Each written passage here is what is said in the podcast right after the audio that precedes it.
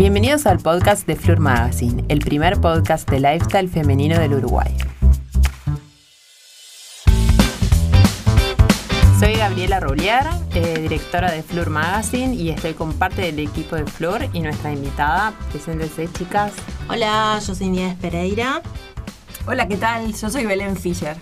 Hola, ¿qué tal? Yo soy Elena Bonomo.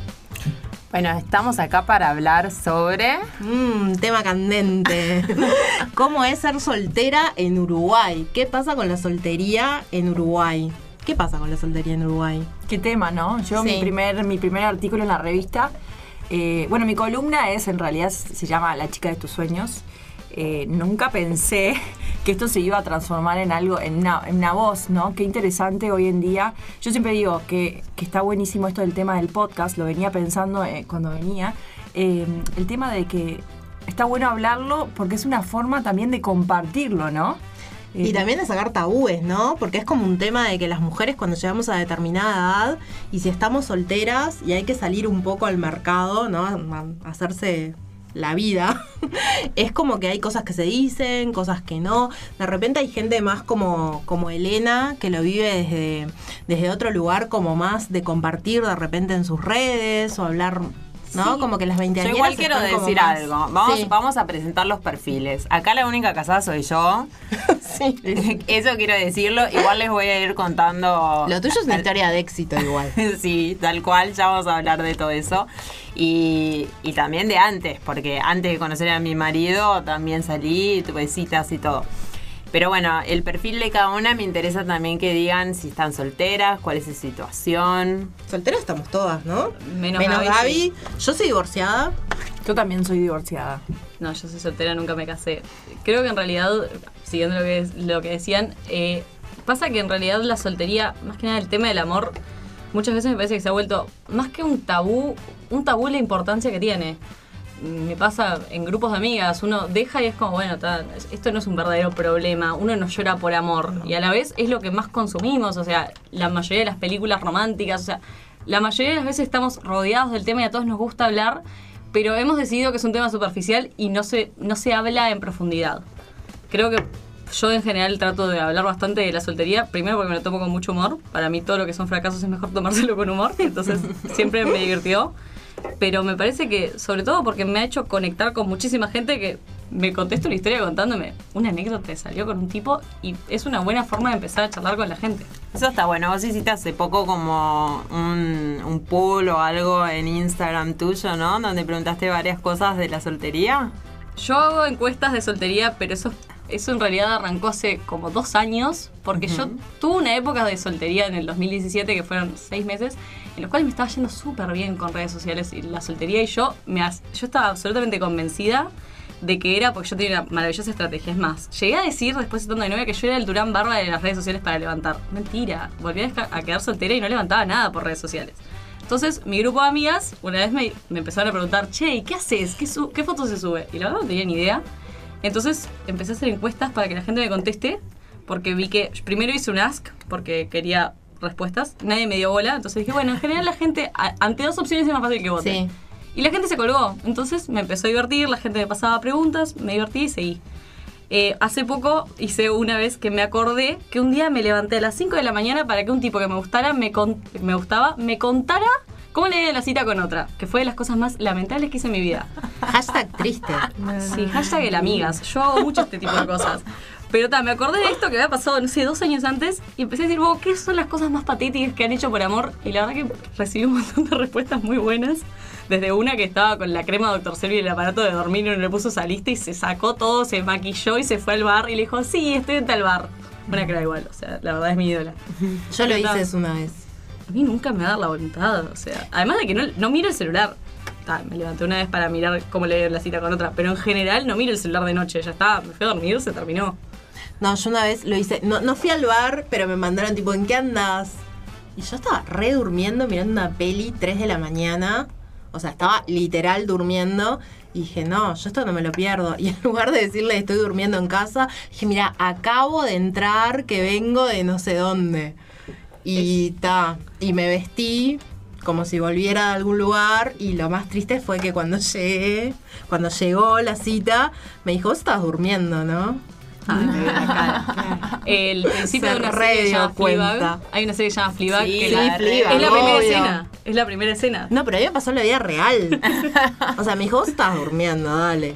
Y yo tipo, no, pero sí. Bueno, ¿cómo es ser soltera en Uruguay hoy en día? Triste.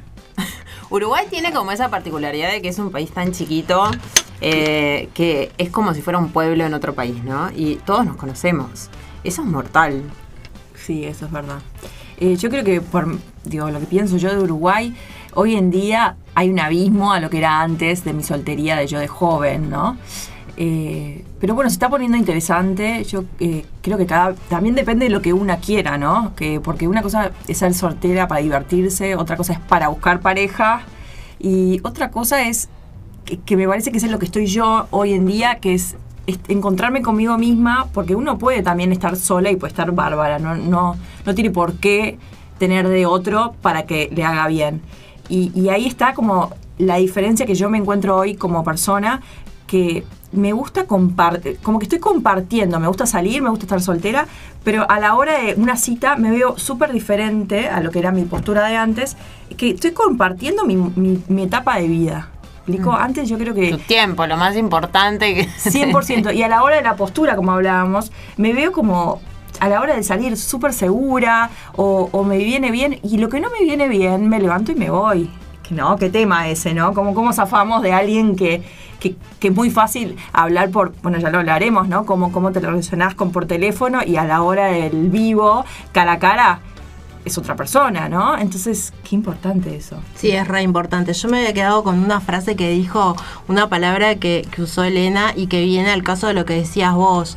Lo de, vos usaste fracaso, como cuando salís y no funciona la primera me cita. que me salga mal. Creo que prefiero que me vaya mal en la Y cita yo que me vaya pensaba- bien. Es muy aburrida la cita que Claro. llego al día siguiente y es tipo, ¿y cómo te fue? Bien. O sea, por favor, que haga cosas horribles. Me quiero caer en la cita, quiero hacer cualquier cosa, pero ta, dame anécdotas. Igual lo peor es, perdón, ¿no? Pero Sí. bien y que al otro día no pase nada, ¿no? Uno se ilusiona, la ilusión de, Claro, porque para está mí eso bien. de como de que la cita tiene que, como que uno pone como un montón de expectativas y en realidad si no funciona, capaz que asociamos a un fail o un fracaso y en realidad puede ser una experiencia más que adquirimos. No, yo no pongo ninguna expectativa en las salidas en general, pero creo que voy un poco a lo que decía Belén. Eh, yo no creo mucho en la idea de estás para salir por salir, estás para encontrar un compañero de vida. Para mí, uno está con su vida y depende de la otra persona qué sentís y a qué te lleva. Me acuerdo que cuando éramos chicas, mis amigas siempre nos quejábamos de lo mismo que era el tipo que sale y te dice, mira que yo no estoy para una relación, eh, por Ay, favor, sí. yo estoy para salir con los pibes, déjame un poco tranquilo, yo necesito espacio, si te colgás con esta, con esta movida yo estoy, pero no más que esto. Nada, me parece más molesto. O sea, primero, ¿qué sabes para qué estoy yo? Y además, todavía no me conoces. Seguramente soy lo mejor que te pasó en la vida. Capaz que no, capaz que te encantó charlar conmigo y querés encarar, capaz que no. Pero creo que uno define qué. O sea, yo siento que uno no está predispuesto a. Yo estoy para estar soltera, yo estoy para estar en pareja. Uno está con uno y va viendo, en función de la gente con la que se va cruzando, qué tipo de vínculos despierta. Por eso odio a la gente que te dice, yo estoy re para la joda, o yo, mira, yo me quiero casar. Capaz que te parezca un embole. Sí. Capaz que no hay nada de onda conmigo y acá se termina la salida. Ahí este tema un poquito de lo que era antes, como nos educábamos, la Claro, sociedad, sí. ¿no? Sí, las Hoy que en tenemos día- más de 30, capaz Sí. que nos educaron de otra forma. Claro, yo a los 20 sí, era como que iba a salir y ya, bueno, si, si resultaba, ¿no? O qué será el futuro. Ya pensabas el futuro. Hoy en día lo único que quiero es tener una charla eh, amena con alguien, reírme. Lo, lo- lo más importante es reírme, ¿no? Y en esta época de pandemia, cómo encontrar a alguien que puedas estar pasando lo mismo, anécdotas, compartir, relacionarte. Y bueno, si después va bien, genial. Y si no, ¿sabes qué? Mañana conocería a otra persona, ¿no? Sí, yo mm, creo que las citas son un medio para conocer gente, puede funcionar, puede no funcionar, puedes hacer amigos, hay gente con la que salís, de repente estás una o dos veces y no funciona, pero seguís en una relación de amistad, o podés ir un, no sé, un sábado de tarde que no tenés, porque eso pasa mucho cuando sos soltera, notar con quién ir al cine un sábado de noche. Y bueno, podés ir con esa persona. Perdón, ¿cuál es el problema con ir sola. No, yo voy sola, pero a veces tenés ganas de yo no sé, quiero compartir el pop. No, no Yo quiero sí, compartir el pop. El pop es mío. Además, yo pido pop mixto y nadie le gusta el pop mixto y no quiero tener la igual conversación. pide el pop mixto. Mucha Odio la conversación de, ay, pedís pop mixto, qué raro que sos. No, es mi pop mixto y no Sala- pero está, está bien, salado postre. No, o es mezclado. Es salado, dulce, salado, dulce. A vos haces tipo ah, no, no, no, no, no. claro, porque en realidad lo que más me gusta es el dulce, pero está un poquito de salado en el medio queda bien. Pero sí, pero bueno, si hablamos de hoy en día, la soltería, las citas, todo esto, tenemos que hablar de las redes sociales y, Y de, de las las apps. apps, de las ¿Qué apps. pasa con todo eso? Yo ya dije que yo estoy muy a favor de Tinder, pero para mí es mufa. O sea, yo entro a Tinder y se me complica el partido. Entonces no lo uso, lo recomiendo para otros, no es para mí. Bien, una que no le gusta ver, Belén. Bueno, yo, que como estoy con la columna en, en la revista, a cual estoy fascinada, eh, me pasó que, que- que, claro, bueno, Belén, sos soltera, 32 años, ¿y qué hago? Conozco a todo el, digo, conozco a todo el mundo que, que veo, pero no quiero salir con los conocidos, quiero conocer gente, con gente con cabeza distinta, no sé, no me importa. Y dije, bueno, yo es el día que tengo que empezar a usar las, las apps. Y, y lo conté en mi columna. eh, muy divertido lo que me pasó. Pueden buscarla en La chica de mis La chica sueños. de mis- de tus sueños, ¿no? sueños, En el buscador de Fleur Magazine la encuentran. Es hilarante. Buenísima, buenísima, me encantó, estoy muy contenta y ahora saldrá la, la próxima, así que estén, esténse atentos. Pero bueno, lo que contaba era que yo empecé con, la, con las apps, bajé la app porque me hice un grupo de amigas un poquito más chicas que yo y empezaba a salir y viernes quedábamos en salir, ponele.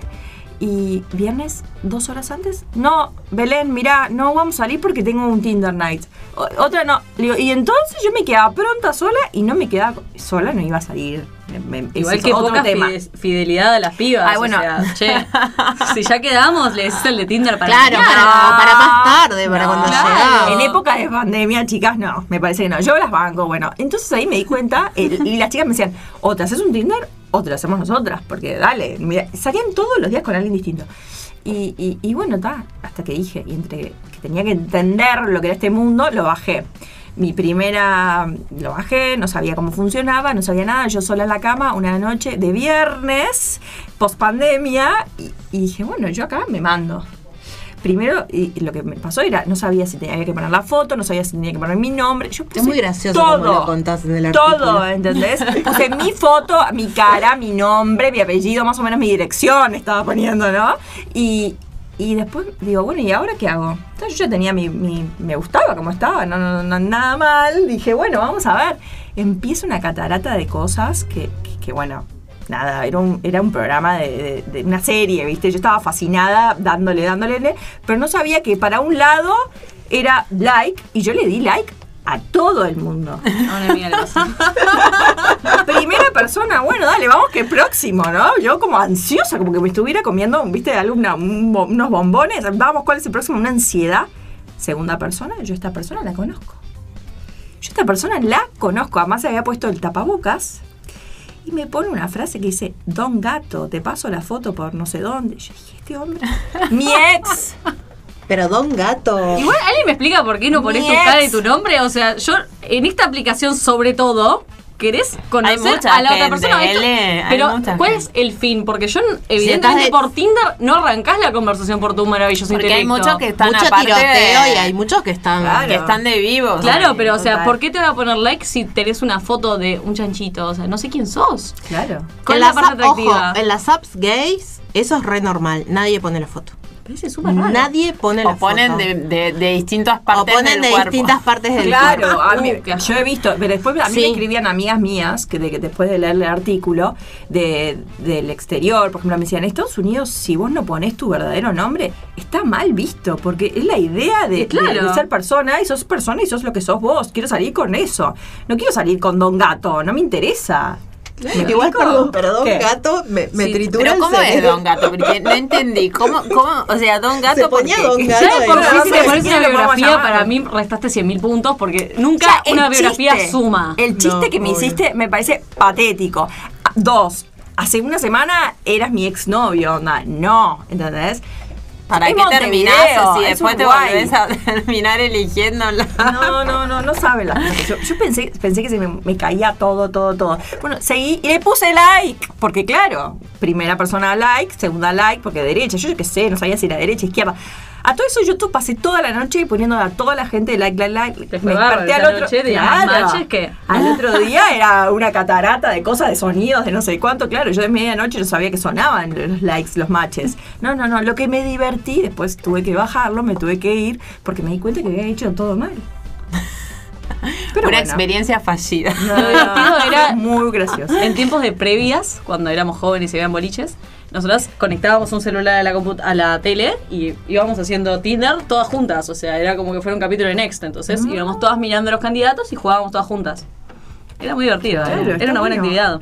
Es como que vas eligiendo. Claro, está buenísimo eligiendo a ver lo que. Claro, lo que es hay. un la- catálogo. La, la. No. No, yo odio las aplicaciones para conseguir citas precisamente por eso. Porque me parece como una galería media como de supermercado. Y, y a mí en particular no me gusta. Yo prefiero el supermercado en carne viva. O sea, ver a la persona ahí y evaluar. Bueno, Este, yo quiero si me decir que no. yo tengo un caso de éxito porque mi sí. marido es, eh, o sea, lo conocí por Tinder, así que nada, para mí me resultó, y hay mucha gente a la que resultó, le resultó, pero, o sea, Igual fue en, claramente... los primeros años de Tinder. Claro, Contá- va como bien. evolucionando, va como evolucionando la cosa.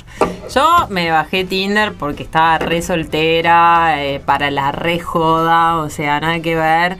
Y, y bueno, mi marido fue la segunda cita. La primera cita, me acuerdo, fue un chico que era divino, eh, pero ta, claramente quería eh, algo más que lo que yo quería enseguida. Quería sexo ese día, decilo.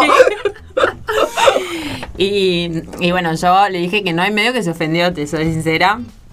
Y bueno, y la segunda cita fue con, con Guille, mi marido. Y fuimos a comer, estuvimos como tres citas, re tranqui. eh, y después salimos y bueno, y ahí nació el amor.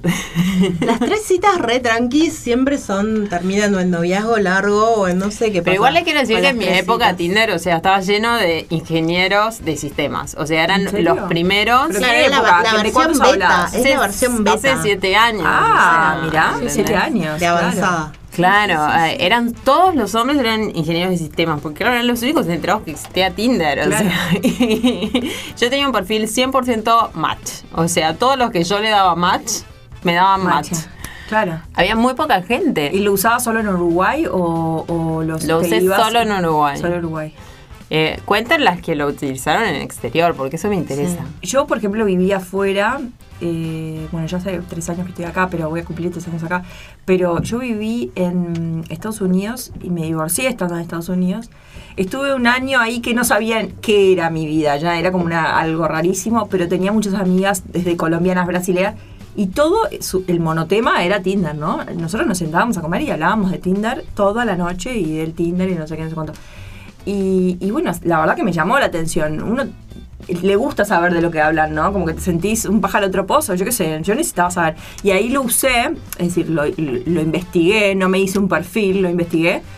Y, bueno, me parece que es un poquito más de avanzada, o, o como contaba, ¿no? Que tengo amigas que me escribían de afuera que diciendo, la gente pone su perfil y su verdadero perfil, ¿no? Esto de, de acá Uruguay que te encontrás con soy tal y no puedo decir mi nombre por- o muestran una parte del cuerpo. Me parece que está eso no lleva nada, ¿no? O bueno, o capaz Tengo que pila hay de mercado amigas que para hacen eso. eso, también.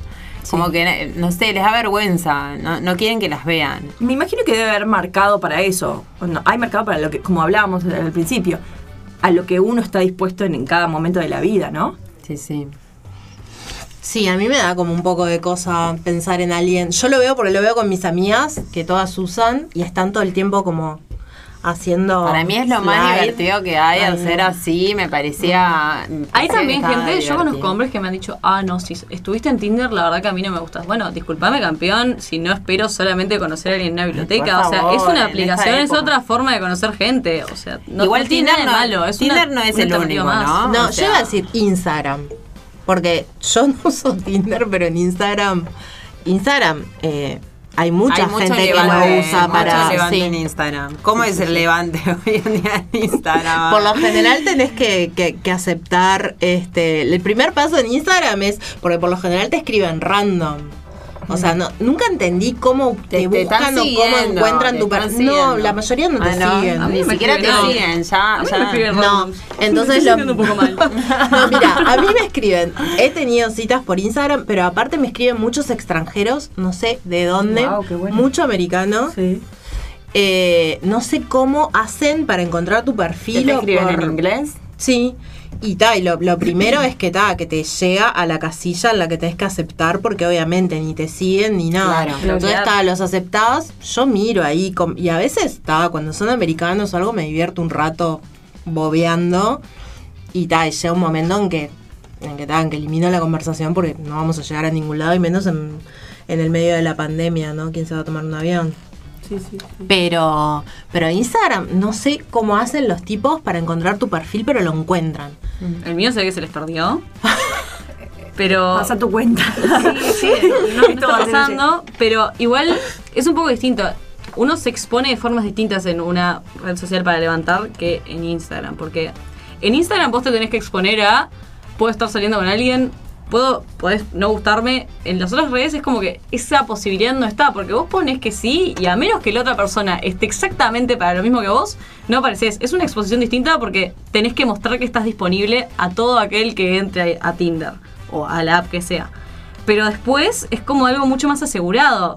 Por lo menos a los dos, nos los dos nos parecemos lindos. Entonces eso te ahorra un montón de un mal momento. Claro. Creo que ese es como ya la tenés mayor como un filtro. Ese es el filtro, digamos. Claro, siempre puedes hacer la, de- la del cobarde y reaccionar a una historia que en realidad no significa nada. Y nadie me va a decir, yo, disculpa, tengo novia. O sea, por favor, no me reacciones la historia. ¿A vos te pasó que levantaste a alguien en, en, en Instagram o te levantaron? Yo soy muy descarada en Instagram, yo soy de contestar historias, yo me lo tomo con mucho humor, pero nunca me pasó de que un, descono- un absoluto desconocido de un día para otro me aparezca en la bandeja esa de mensajes pendientes. La verdad nunca me pasó. Pero te hablan, te, te, te, te coquetean, Mm, digamos. Sí, me contestarán historias, pero es más algo de... O sea, en general yo creo que hay como distintas formas de levantar. Yo siempre apunté mucho más al chiste, o sea, por cómo es mi forma de ser. Yo nunca quise ser la linda, yo quiero ser la simpática. Yo te voy a entrar por el lado de simpatía. Entonces, muchas veces me pasa que me contestan porque les digo gracias al chiste que hice en una historia. Puede que termine siendo un amigo, me ha pasado. Pero también puede ser que de ahí logre algo más. Pero no es, nunca me pasó un hola bella, ¿cómo estás? ¿Qué es de tu vida? ¿Qué haces hoy? No, la verdad que no, nunca me pasó. Sí, a mí creo que A mí, me a mí me sí, pasa te eso, pasó. sí, todo el tiempo. Y no sé por qué, me porque me, pa- me parece que en Instagram, yo tengo como una teoría de que me parece que en Instagram yo soy mucho, Gaby ya sabe, que yo me parece que soy mucho más linda que en la vida real. Entonces como que me ven en Instagram Todos y somos mucho más flashean en Instagram que la vida porque real. soy hermosísima y piensa, y claro, está. Pero todos somos más lindos en igual pasa con real. eso, ¿no? La imagen que uno genera en redes sociales y, y lo que es realmente. ¿no? Igual me pasó de encontrarme con uno que me estaba tiroteando en Instagram, encontrármelo en escaramuza y yo pirar, porque dije, ahí está, no, justo acá estaba lleno de gente, pero no, resultó en una cita y bien. O sea, siguió pensando que era linda Ah, bien. cuando me vio en persona. Claro. Pero, pero es, es, es como complicado, porque aparte uno tiene como una, como una construcción de la realidad en Instagram muy particular. Sí, muy altruista, ¿no? O sea, Es como que uno es maravilloso siempre en Instagram. A mí- Entonces es como raro. A mí que siempre fui una persona, justo el otro día hablábamos con unas amigas del tema, eh, siempre fue una súper, súper tímida, no hablaba, yo me cambié de colegio y no hablaba un año sin animarme a hablar. Me ayudó muchísimo, siempre digo, el vivir afuera. Yo desde chica estudié en Buenos Aires, bueno, distintos lados, y me ayudó muchísimo. Y hoy en día soy otra persona. Y justo me decían, qué raro, qué, qué- qué fuerte, ¿no? La chica que no hablaba hoy es, part- es comunicadora, ¿no? Habla mucho. Y, y sí, la vida me lo dio, me lo dio y, y Instagram me ayudó muchísimo a mí. Eh, para las personas como yo que siempre éramos, ay, me viene algo que me, venía como unos pánicos cuando alguien me venía a hablar, no sabía cómo manejar la relación el uno al, otro, ¿no? Eh, Instagram me ayuda muchísimo. Yo trato siempre de ser mi perfil real, no es que la persona que ve mi, Instagram, Belén Fischer, ve lo que soy. Yo no invento y no, no estoy haciendo una vida al cual no vivo. Siempre intento ahí va, ser real y como siempre digo, yo no quiero ser influencer, quiero sí vivir las experiencias y recomendar esas cosas, ¿no? También lo hago con esto tema de la soltería. Eh, me bajé la app para ver me imagino que hay mucha gente que le pasó lo mismo, así como escribí, me, eh, conté mi anécdota, muchísima gente me dijo, wow, cómo me sentí identificada, o encontrarse con el ex, el ex marido, imagínate. Eh, puede pasar y nos pasa a todas. Para mí, hoy el Instagram ha sido una herramienta favorable. ¿Y, y a, vos te, a vos te escriben muchos hombres en A mí, Instagram? a mí me escriben muchísimos hombres, la verdad. Pero como ingenua, yo no sé si soy ingenua, porque como digo, como yo soy una chica real, intento ser real en Instagram, no tengo muchos seguidores y no apunto a tener muchos seguidores, sino me, me gusta bien, porque me gusta mucho ese relacionamiento del el que me escribe y le contesto. Y claro, está muy fina la línea de decir, capaz que un hombre me está encarando o me está preguntando. ¿Qué, ¿Qué lugar voy a comer? ¿Qué me recomendás? Porque a mí me gusta mucho recomendar el salir a comer porque me, me gusta, soy una persona que disfruto de eso. Entonces está la línea muy finita al, ay, ¿qué me recomendás hoy de comer? Y yo entro porque se lo voy a decir a vos o a cualquiera, cualquiera que me lo pregunte, ¿no? Pero realmente sí me escriben muchísimo, eh, así que para mí ha sido favorable. Eh, he salido con gente que me escribe por Instagram y, y también me resultó súper bien. Eh, después me he encontrado con otros que no, que me escondí en el baño y me tuve que salir por la puerta de atrás. He tenido... ¿Hay puerta de atrás? ¿Eso no es un mito de las películas? Bueno, yo le salí por al lado, pero eh, quise, ser, quise educada, quise ser educada. Porque bueno, nada, y también me ha pasado de... de bueno, Esos eso- muy jugosos, escaparse de una cita. Al- alguien Bueno, alguien se yo- fue yo a sí, una yo, cita, yo, me yo. fui. A mí me Yo no debería, de- pero no. Yo sí, y Yo fui sí. muy... Eso me parece mal digo mal. Es mal, re maleducado, pero hay veces que necesitas pero, huir. pero a menos que sea está- una persona que me da miedo, yo no huyo, porque todo es anécdota. O sea, cuanto más insoportable sea la otra persona, más material tengo para mi día de mañana. Ay, o no, sea. pero me Ay, salió no, como de real, me me, salió del de- cuerpo. A mí me llevó a la, a la ópera, en cu- cuarta fila en el Solís, me- el cuello lo tenía que, que no podía Ay, moverme. pasame ese contacto. No, no. Me Fui a la ópera. Además fue Me sorpresa. Eso- la- Lo bueno es que fue una cita de sorpresa. Esa época no existía las redes, no sé qué, fue llamona. Esa época te llamaban, no sé qué. Pero me dice, bueno, dale, ma- mañana tenés que vestirte eh, elegante porque vamos a ir a un lugar elegante. Tal. Perfecto, ni idea, me vestí elegante, ni idea, no sé. Terminamos en el Solís, a mí me fascina, me encanta la música, no sé qué, pero ir a la ópera, italiano, cuarta fila, el cuello, pensé que me, me venía algo, y en la mitad... Nos quiso hacer una mujer bonita y le Sí, mal, pobre. Bueno, pobre conmigo no. Pero bueno, en la mitad nos, nos fuimos a tomar un champagne, no sé qué. Y, y él me dice, no sé cómo se le ocurrió. Che, ¿te está gustando? No, la verdad que no. Y se no queda le así. mentiste, le No, dijiste. es que me salió porque fue, era lo real, me estaba muriendo del cuello, no, estaba pasando horrible, la verdad que tenía ¿Pero por qué te dolía el cuello? porque estaba la cuarta fila, no. como- no ¿Usted se acuerda? de. ¿Saben lo, el Solís? Que, que ¿Pero qué estabas antes en el gallinero o en el no estaba abajo. Ah, En la cuarta eso. fila. Que te da cuarta fila, pero te da acá el sillón en la espalda, la mitad de la espalda. Entonces tenés que como ir así. y El cuello te queda como en el aire. Se gastó la plata el tipo en el, le compró No, platea claro, de la ópera. No, y yo, ¿sabes qué? No tuvimos que ir. Realmente le digo, sí, ¿te querés ir? Sí, me voy. La verdad que me voy. Y sí, así, millones de cuentos, pero no importa. ¿Y él Ese se fue contigo o te fuiste sola? No me acuerdo, fue de mucho. Yo creo que se fue, sí, fue educador y se me llevó a mi casa. Sí, no, sí, fue educador. Pobre, quería saber cómo terminaba la ópera y se quedó sin el final. Sí, sí. ¿Qué tal. pasa ahí cuando ter- estás terminando una cita y tenés como esa tensión de le doy un beso, no le doy un beso? A mí me encerraron en un auto porque no, no quise dar un beso, pero está. Contá eso, por favor. No, yo tuve una cita de Tinder absolutamente terrible porque estaba haciendo un reportaje para facultad, la excusa del año. Y salí con un chico y la verdad que me pareció muy bobo, muy, muy bobo. Y me estaba reaburriendo, pero me quedé porque, ante todo, me quedo hasta el final de la cita. Eh, estábamos llegando a mi casa y, o sea, para mí hay un montón de batiseñales antes de un beso. O sea, si no te estoy haciendo contacto visual, si te estoy rehuyendo un poco con la mirada, si me estoy poniendo casi contra la puerta del auto, yo creo que es bastante claro que no va a suceder. Se me tiró arriba, lo saqué. Se me tiró arriba, lo saqué. Trancó la puerta medio en chiste, medio en serio. Destranqué la puerta y me tiré para afuera. Estaba en la puerta de mi casa, por suerte. Pero no, no, no. ¿Qué, mo- qué Sí. momento cuando te estacionan y, y a- y apagan el auto, ¿no? Pasa que igual, para mí generalmente pasa que apagás el auto porque seguís charlando. Yo que como oreja como nadie, o sea, generalmente tenés que apagar el auto porque te vas a quedar sin batería antes que yo termine la idea. Entonces nunca pienso, ah, apagó el auto, esto significa algo. No, está, puede ser que simplemente vamos a seguir la conversación. No. A mí, es un, a mí es un momento que me pone nerviosa. Porque, No, y sobre todo cuando Ah. no querés nada, ¿viste? no Que querés nada "Ay, y tipo, ¿qué hago? ¿Me bajo? Igual está. Pero es mucho más fácil cuando te, cuando te querés bajar, es muy fácil porque decís, vas. bueno, oh, Chau, muchas chau, gracias, chau, saludos. Casi que te doy una palmadita en la espalda y me retiro. Yo soy de esas. Chau, chau, chau, chau. Que, ay, que bueno, bueno, Sí, no yo sé. también, yo soy Ay, me pongo nerviosa y hago eso. ¿Y, y qué me dicen de, de la cuenta? ¿Se paga, no se paga, se paga tema. medias? No. Para mí se paga medias y me siento muy incómoda si no me dejan pagar, porque siento como que me, me estás invitando, te estás pagando por el servicio que yo hable. ¿Valí la pena? ¿Valía la pena pagarme un chivito? No, yo me prefiero. encanta yo ir a una prefiero- cita y que me paguen la cena. les No, digo. me siento súper incómoda, prefiero, de verdad, prefiero no salir a ningún lugar con comida si no me vas a dejar pagar la mitad. Y es más, si puedo, me la encantaría primera saberlo. persona que... Yo Es igual más, te hago todo el jueguito de que voy a pagar. No, no, no, yo si no me dejas Yo pagar estoy tan la incómoda que no lo puedo explicar. Odio el, ay, gracias. No, lo odio, por favor déjenme pagar. Es más, si fuera por mí me gustaría que ya supieran que voy a pagar desde el principio si puedo pedir la comida que quiera. Pero, pero no hay un punto de que, de que, como que, por ejemplo, yo, si invito yo, ¿no? O sea, si, si invito yo a alguien, entiendo que pago yo. No me importa. O sea, yo entiendo ese razonamiento y lo puedo llegar a aceptar si me pagan, pero no me gusta. O sea, prefiero que me dejes pagar la mitad. A mí igual me gusta hacer como yo, ¿viste Ted Mosby Sí, en How I. Met Your Sí, Mother? el que él decía, yo, eh, yo si no hace la mague, ya la, ya, ya está, ya la No, yo necesito que me dejen pagar. Si no, no pagué, no pagué nunca en ninguna cita, solamente sí. pagué en la que fui con mi marido. Fue tipo la primer cita que pagué a medias. Ay, mira.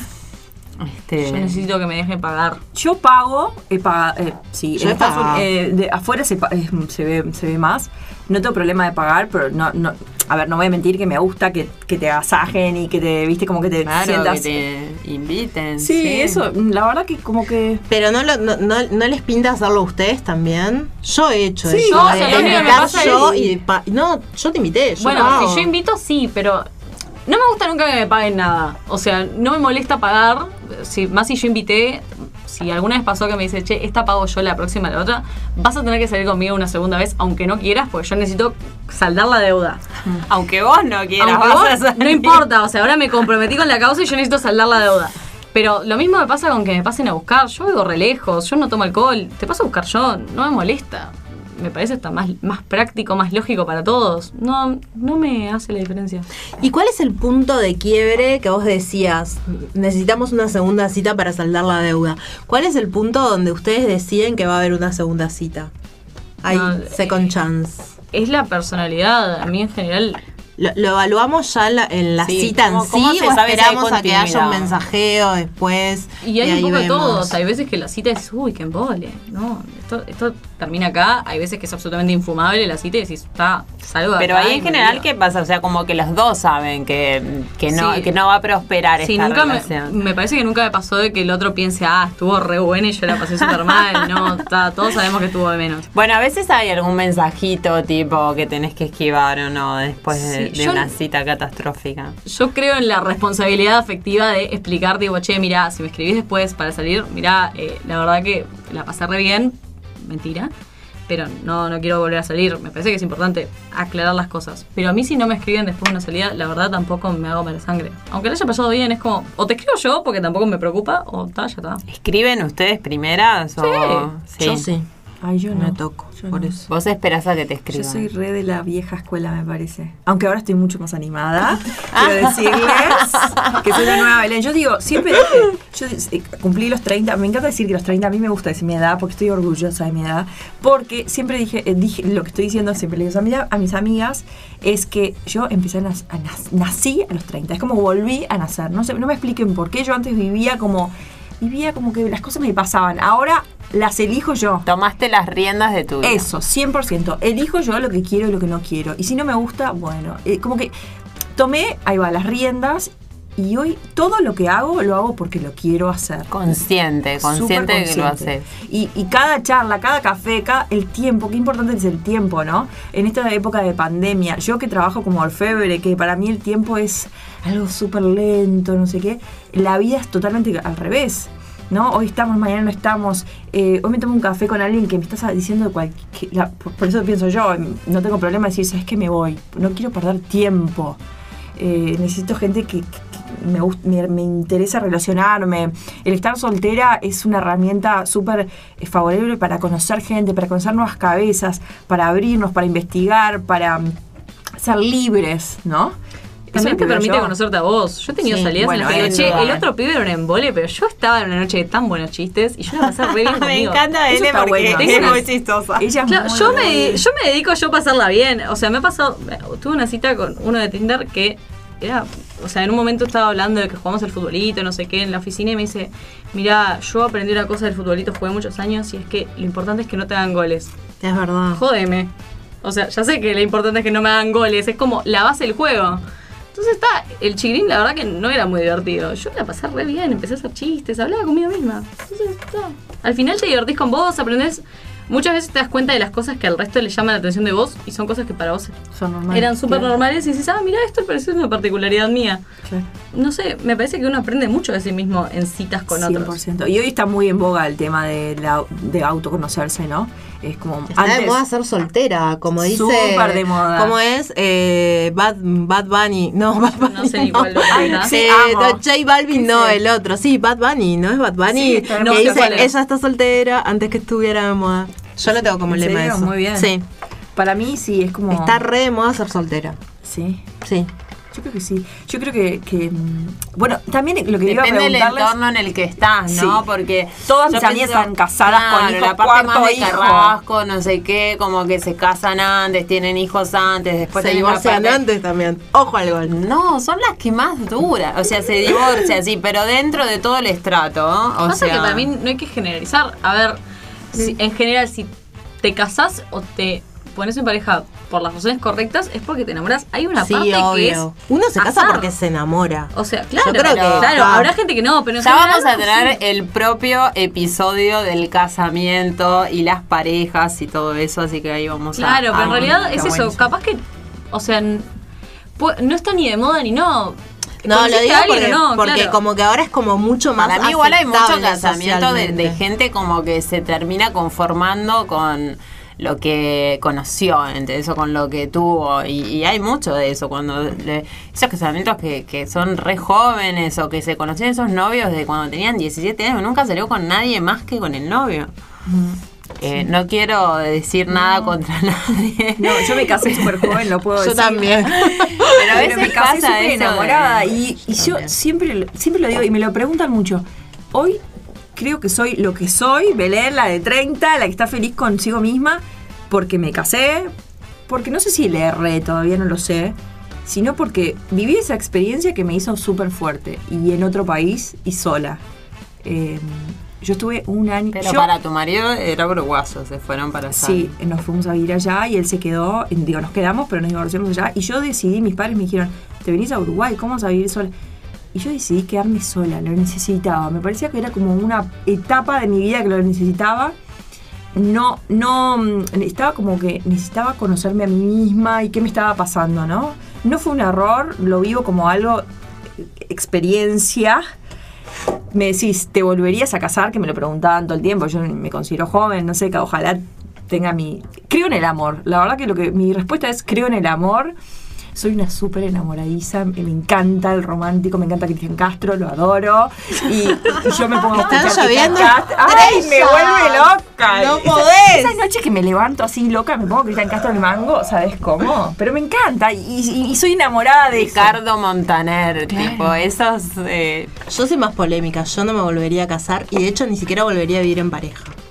Contá, contá vos, a ver No, qué... Yo estoy feliz de la vida viviendo sola, manejando mis tiempos y de la única forma que volvería a convivir bajo un mismo techo con alguien, no lo digo por mi matrimonio porque tuve otras Sí. parejas después, eh, es eh, en una casa grande y con cuartos separados. Wow. O sea, yo Es que uno se hace Virginia, mañosa, Virginia ¿no? Woolf, eh, se hace maniática. mi propio cuarto. se. No sé si soy maniática, porque en realidad he vivido con amigos y, está bárbaro, pero me parece que, que ya no estoy para... mm, el modelo de pareja entendí que no es para mí. Y no me genera ningún tipo de... de Bueno, pero capaz que es que no conociste a la persona de. No, porque en realidad todas las personas con las que tuve historias de amor era porque realmente estaba enamorada. Bueno, pero eso no significa que sean compatibles para vivir y para compartir una vida. Yo qué No, sé. capaz que necesito un millonario con una mega mansión donde podamos vivir uno en una puta. La realidad es que es muy difícil eh, decidirte a compartir tu vida con alguien Sí. porque eh, cada vez que vas creciendo más también, y vos, Pelín, que decías esto de los 30, ¿no? A partir de los 30 como que ya entendés un poco más sobre tu propia mortalidad.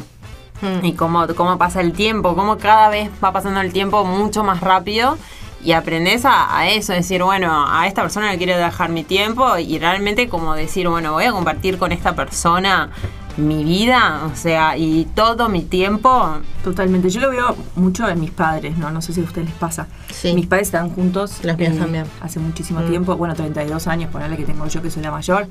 Y los veo y cada día digo, ojalá que yo llegue a esa edad así, ¿no? Como ese, ese amor verdadero, al cual millones de días están de mal humor y millones de días uno quiere estar en su...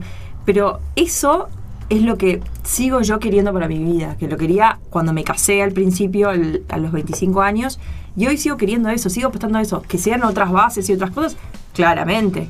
Pero el tema de estar soltera, ¿no? También uno eh, busca lo que quiere llegar. Bueno, así lo veo yo. Yo quiero llegar a algo, me encantaría tener una familia, también está el tema de estar soltera y Belén, pero tenés 32 años y vas a tener hijos, apúrate. ¿No? Está toda esa, esa, esa mochila que tenemos alrededor, que yo, por suerte, eh, la- he trabajado mucho y lo trabajo todos los días, el no dejarme, viste, que, que esas voces te afecten, porque afecta mucho. A mí, a mí me pasa. No, y también está el estigma, ¿no? Cuando empezás a salir con alguien o ya tenés más de 32, por ejemplo, ¿no? Ya está esa presión. Claro, o sea, eso. ya la persona con la que vos estás saliendo sabe o, o ya mm, tiende a pensar de que, bueno, ta, si me engancho con esta mina, enseguida va a querer tener hijos porque, bueno, ya... Yo aviso que no. Entonces Bueno, me saco eso de encima. Divorciarse también es un acto de fe a lo que es el amor. O sea, uno cree Obvio. que ser enamoradiza significa estar siempre en pareja. Y en realidad, muchas veces es buscar el amor. Y eso también significa descartar cosas que no están cerrando con eso. Por totalmente. Por eso yo eh, soy como actúo frente a lo que di- trato de actuar frente a lo que digo, ¿no? Y lo que pienso, ¿no? Qué importante, porque también es esta es muy fácil decirlo hoy Belén estar acá sentada, pero lo veo al lado mío que amigas mías me dicen, "Quiero ser vos, quiero ser vos." Y digo, "No es tan fácil ser Belén todos los días, porque yo me levanto sola, me acuesto sola y estoy paso dos o tres días sin hablarle a, na- hablarle a nadie con la pandemia. Qué mito el de, ay, qué bueno que está ser soltera que te dicen. No, yo creo que Claro. como que todo el mundo quiere lo que no tiene. El soltero quiere tener pareja, el que está en pareja quiere ser soltero y así es como se divide la vida. Yo estoy sea, feliz de estar soltera, les soy sincera. Y no, no me pasa eso. Capaz que yo tengo como un grupo de amigos muy ecléctico y capaz que Gaby los conoce. O sea, todos mis amigos son solteros, tienen mi edad, son solteros, sin hijos. No, tenés amigas casadas. Tengo amigas nuevos. casadas también, pero Pila. tengo un grupo de amigos que, que son solteros y sin hijos. Claro, vos tenés Entonces, todo a favor. No sé si es a favor, pero, pero no me quejo. O sea, yo sigo saliendo, sigo haciendo un montón de cosas. Em, Sí, la no soltería sé, para mí- salir. no, no es solo estás contenta de salir. estar soltera, ¿te gusta? Yo estar estoy, yo soltera? estoy en paz con estar soltera, pero es eso, nunca estoy cerrada. Me puedo enamorar de alguien y cambio de situación sentimental sin ningún tipo de problema. Yo creo que es. O sea, a mí siempre me gustó mucho estar sola en todos los sentidos. O sea, de chiquita jugaba sola, me gusta tener mi tiempo sola. Entonces, a mí el no hablo con nadie durante dos días, la verdad, no me, no me, no me cambia. No, a mí tampoco. Pero me parece que es eso, hay como un o sea, se romantiza también la soltería, es como, ay, sí, siempre tenés como un tipo nuevo. No, mirá, a veces pasan cuatro meses y estoy eso sí, eso es- con mi vieja. obvio, eso no, sí. no pasa nada. Y a la vez me ha pasado de estar en pareja y no estar feliz y que tal, ese es el momento en el que uno decide dejar. Me parece que estar en pareja necesita de muchos más factores que no siempre los tenés. O sea, yo no encontré a nadie en este momento, no estoy enamorada de nadie. Bueno, no voy a estar en pareja. De mientras, me pienso divertir todo el tiempo que tenga. Pero es un. Estoy buscando el amor en el medio, todas las anécdotas que vengan, genial. Pero no le pongo a nadie que conozca la presión de capaz que sos vos. No, no tengo tanto apuro tampoco. Me pasa de que, más allá de que yo tengo 25, mi grupo de amigas ya están la mayoría en pareja. Pero no, tampoco me aflige, porque es eso, yo si mis amigas van a- se quedan con las parejas el fin de semana y estoy yo en mi casa mirando Netflix, yo la verdad no me importa, o sea, la pasé re bien. Tengo fines de semana en los que decido quedarme en mi casa leyendo. Entonces no me preocupa, me parece que es eso. eh, hay quienes están en pareja para validarse y eso sí me parece un problema, siempre. Uno tiene que saber quererse a sí mismo, esté con quien esté al lado. Después de que llegas a eso, es muy lindo, debe ser muy lindo compartir la vida con alguien, pero lo importante es, uno siempre tiene que poder sostenerse solo. Sí, tal cual. Sí, re, Totalmente. súper. Me gustaría que también contaran si tienen algún alguna cita jugosa, algo que les haya pasado, que dijeran, no sé, algo gracioso, algo conmemorable, una anécdota. Ay, yo tengo tantas, el otro día, pero tantas, pero no, que no sé si son tan jugosas, para mí sí, pero el otro día me pasó algo genial, genial, que esto es Montevideo, y solo me pasan a mí, porque a mí, yo- también la ley de atracción, ¿no? Lo que es la ley de atracción, me están pasando cosas que parece que la gente supiera que yo estoy escribiendo un artículo sobre mi, sobre mi vida, sobre mi vida amorosa, que me pasa cada cosa, que no saben las cosas que me pasan. Eh, el otro día eh, estoy, eh, tengo un departamento que lo puse en alquiler, viene gente. Y generalmente tengo una inmobiliaria que, la- bueno, voy a hacer corto el, el cuento. Y, y viene alguien a verlo y ese día estaba yo.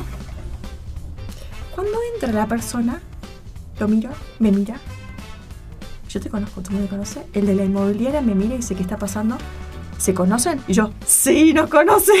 Era alguien al cual habíamos estado hablando para salir, no sé cuánto. El tipo vino a ver mi departamento para alquilar. ¿Sabes cómo salió rajando? Me dice, no, este no me interesa, no me interesa. Salió a, lo- a los dos minutos, me estaba escribiendo por Instagram. Ay, Belén, no puedo creer, qué casualidad la vida. Montevideo, ¿entendés? Montevideo. Me llama el de la inmobiliaria diciendo, ¿qué pasó? Él vivió, sintió toda esa vibra rarísima, al cual los dos no, no podíamos creer, pero, a ver, no fue una salida, pero fue, un, fue algo Sí, gracioso sí, que, sí, que- sí, que- tal que cual. me pasa a mí, la verdad, ¿no? ¿Y cómo, cómo, cómo, gesti- cómo es gestionar las citas en Montevideo en el mismo grupo etario cuando Montevideo más es re chiquito y ya llega un punto en el que lo que había más o menos potable ya está usado?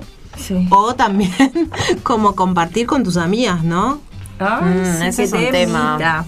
No sé, yo no siento que conozco tanto a mi, a mi franja etaria. Me sigo sorprendiendo con grupos ¿Sí? que desconocía. Sí, o sea, sí conozco. Es o sea, sí- él, es lo que No, pasa. pero hay un tema endogámico. años. No, pero hay un tema endogámico. Ah, que para mí hay un tema endogámico. Pero es una decisión, Sí. no es que sea todo el Ah. universo que hay. O sea, para mí es un tema endogámico de que uno siempre se junta con los amigos de los amigos y siempre estás en los mismos 10 grupos de amigos. Claro. ¿Ustedes creen que mejoró eso con las aplicaciones? Porque antes Yo ponele creo una que puede mejorar, la pero ronda. uno, o sea, uno se siente seguro con lo que conoce. Entonces es un, yo no salgo con alguien de Tinder si no tengo una referencia de que no es un asesino serial. Me da Obvio. miedo. Ah, perdón.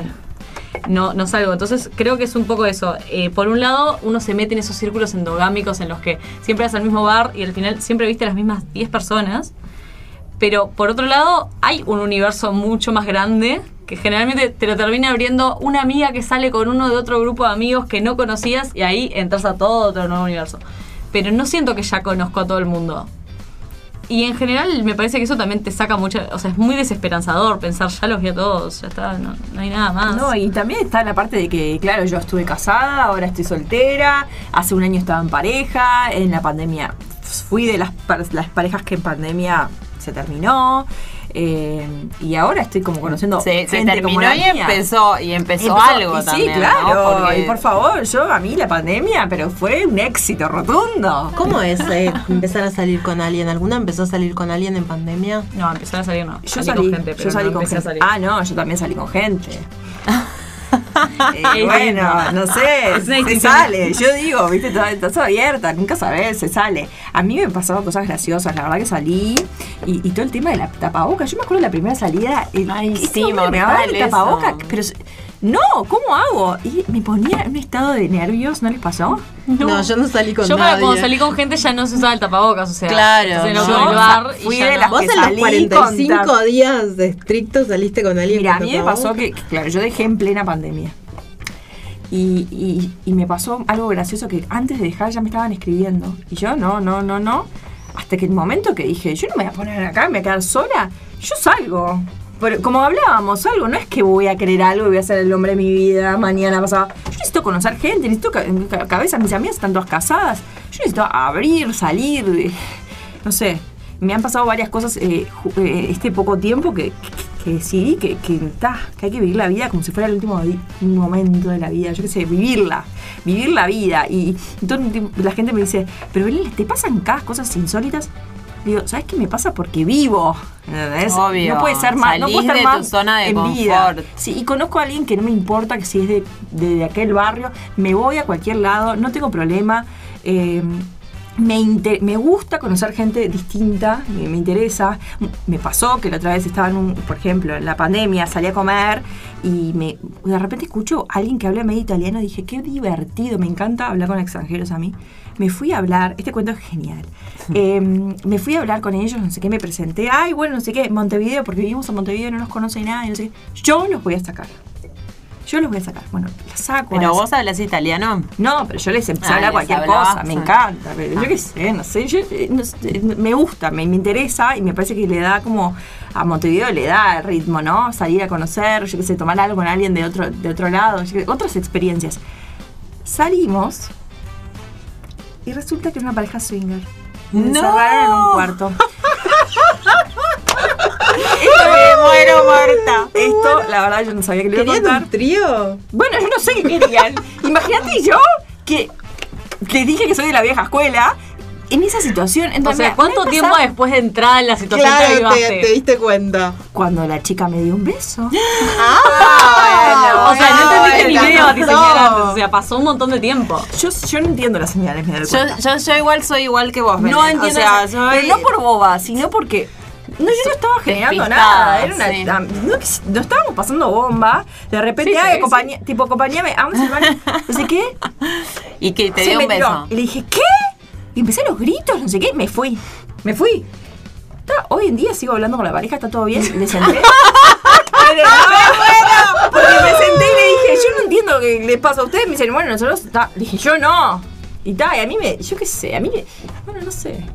La verdad que sí, soy una loca, pero bueno, nada. Me divirtió y me pareció gente interesante. Son gente profesionales. No, no, tienen otras experiencias. tipo, Bueno, pero. Está bien. Es Que ellos hagan eso con otras personas. Obvio. Conmigo no, conmigo sí. A mí igual me pasó una vez que fui eh, con mi marido a Nueva York, tenía una exposición y nos quedamos en un apartamento de Airbnb que alquilábamos, alquilábamos un cuarto, ¿no? Y después había otro cuarto. Y, y convivíamos con un argentino que trabajaba en Google, que tal, que era re bien, no sé qué, pero en un momento cayó el dueño del apartamento y bueno, nada, se ve que, no sé, le, gustamos. Cuestión que el tipo nos invitó a comer, fuimos, comimos con él, charlamos, no sé qué, y como que se interesaba por los dos, ¿entendés? Por los dos en, en- en igual forma, no era que... Y después nos invitó a la terraza del apartamento, nos fuimos a tomar un vino, no sé qué. Y se iba haciendo tarde, tarde, tarde. Y el tipo no, no, no se iba, ¿entienden? Entonces en un momento yo dije, bueno, tal, yo me voy. Y me fui al cuarto. Y, tipo, y después, no sé, el pibe medio que se dio cuenta y Guille me dijo, nos re quería enfiestar, no sé qué, yo nunca me había dado cuenta de nada, pero claro, cuando él me dijo me re di cuenta, el tipo buscaba Claro. eso. Sí, está difícil de leer. Yo qué sé, yo capaz que soy media dormida. Como hay gente que le gusta entrar en parejas y parejas que le gusta que entre. A mí no me gusta compartir, pero lo entiendo. Yo el otro día le pregunto a alguien, porque me encuentro con alguien y no sé qué. Yo ahora soy DJ, ¿saben? Yo hago todo, soy multiuso. Bueno, y, y, y es el tema, otro tema, mujeres DJ, ¿no? Eh, me viene a hablar alguien, no sé qué, no sé cuánto. Y yo Una dije, fantasía para los Claro, hombres. y yo le digo, dice. y yo le digo, pero vos no estás en pareja, porque ta, a mí no me gusta, yo no entro en esa. Pero es tema mío, cada uno que haga lo que quiera. Y le digo que ahora son una pareja li- así, libre, que le quise sacar un tema para decirle basta conmigo, ¿no? ¿Entendés? No sabía qué decirle. Pésima elección de tema para Sí, que. yo sí, tal cual. O sea, sí, ahí. La batiseñal del otro lado es que te la estás cargando. Ay, ¿por qué? Porque sí, porque es como, ¿estás en pareja? ¿Estás disponible o igual, o no? o igual puede funcionar.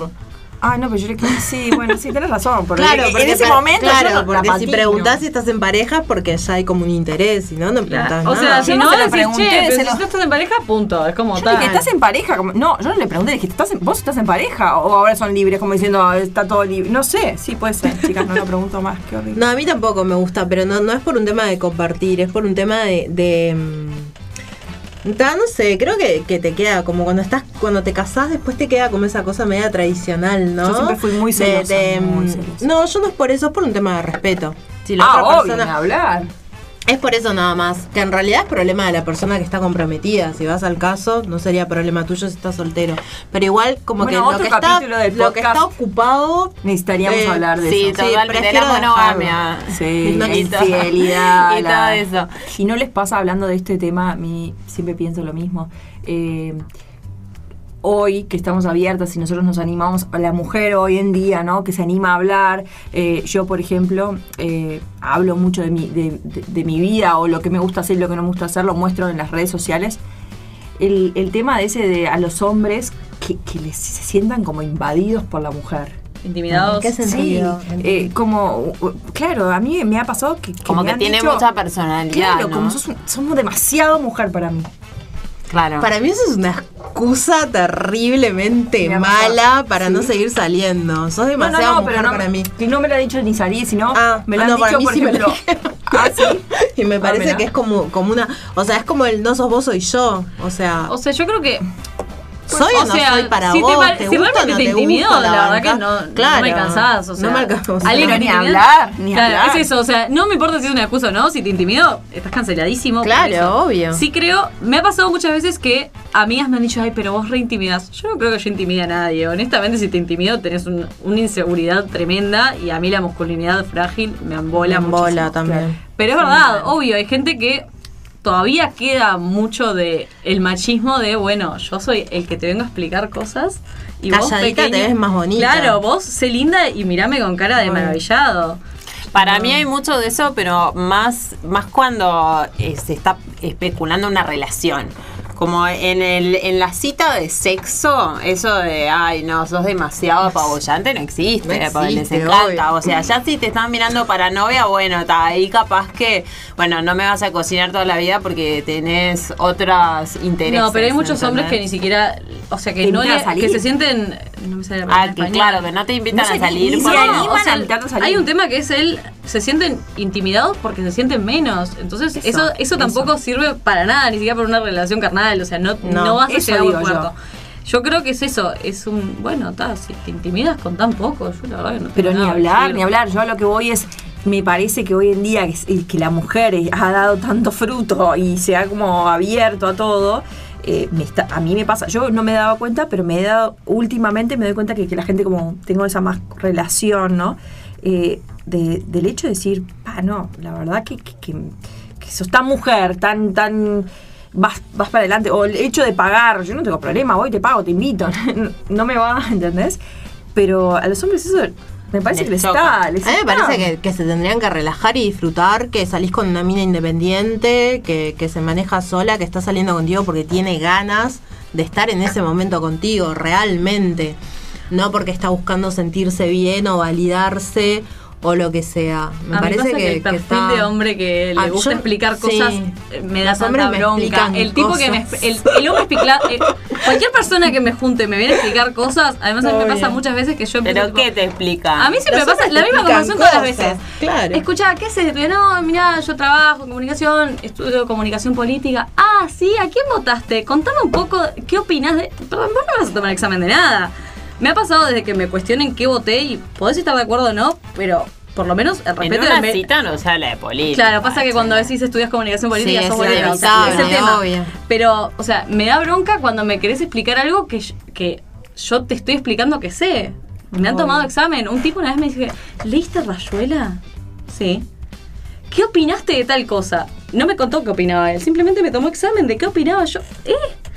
O sea, esas cosas sí me dan bronca. Hay mucho tipo que toma examen de. Ay, Hay mucho tipo que le gusta explicar. O mismo el tema de cuando te vas a sentar a, a un lugar y qué vas a pedir y el qué va a pedir el hombre, qué va a pedir la mujer. Eso es muy importante. una pereza. No, pero Yo escribí un artículo eso sobre eso, sí, como las la mujeres que no comen en la primer cita Ah. porque piensan que el tipo va a evaluar lo que comen, lo que no comen y en realidad yo soy del team de tenés que comer lo que se se puede decir palabrotas, lo que se te canta el orto, o sea, te querés comer un chivito con fritas, comételo en la primera No, yo soy de la que no O sea, come tanto en la A mí lo que primera me pasa cita. es que el horario siempre Yo me según el hambre que 10 de la tenga. noche. ¿Ya cené o no cené? Claro, eso es un hambre Generalmente que ya tuve hambre, ya comí. Entonces es como, bueno, no, no tengo ganas de comer más. No, o si se come en la primera cita o no, también. Hay mujeres que deciden solo tragos.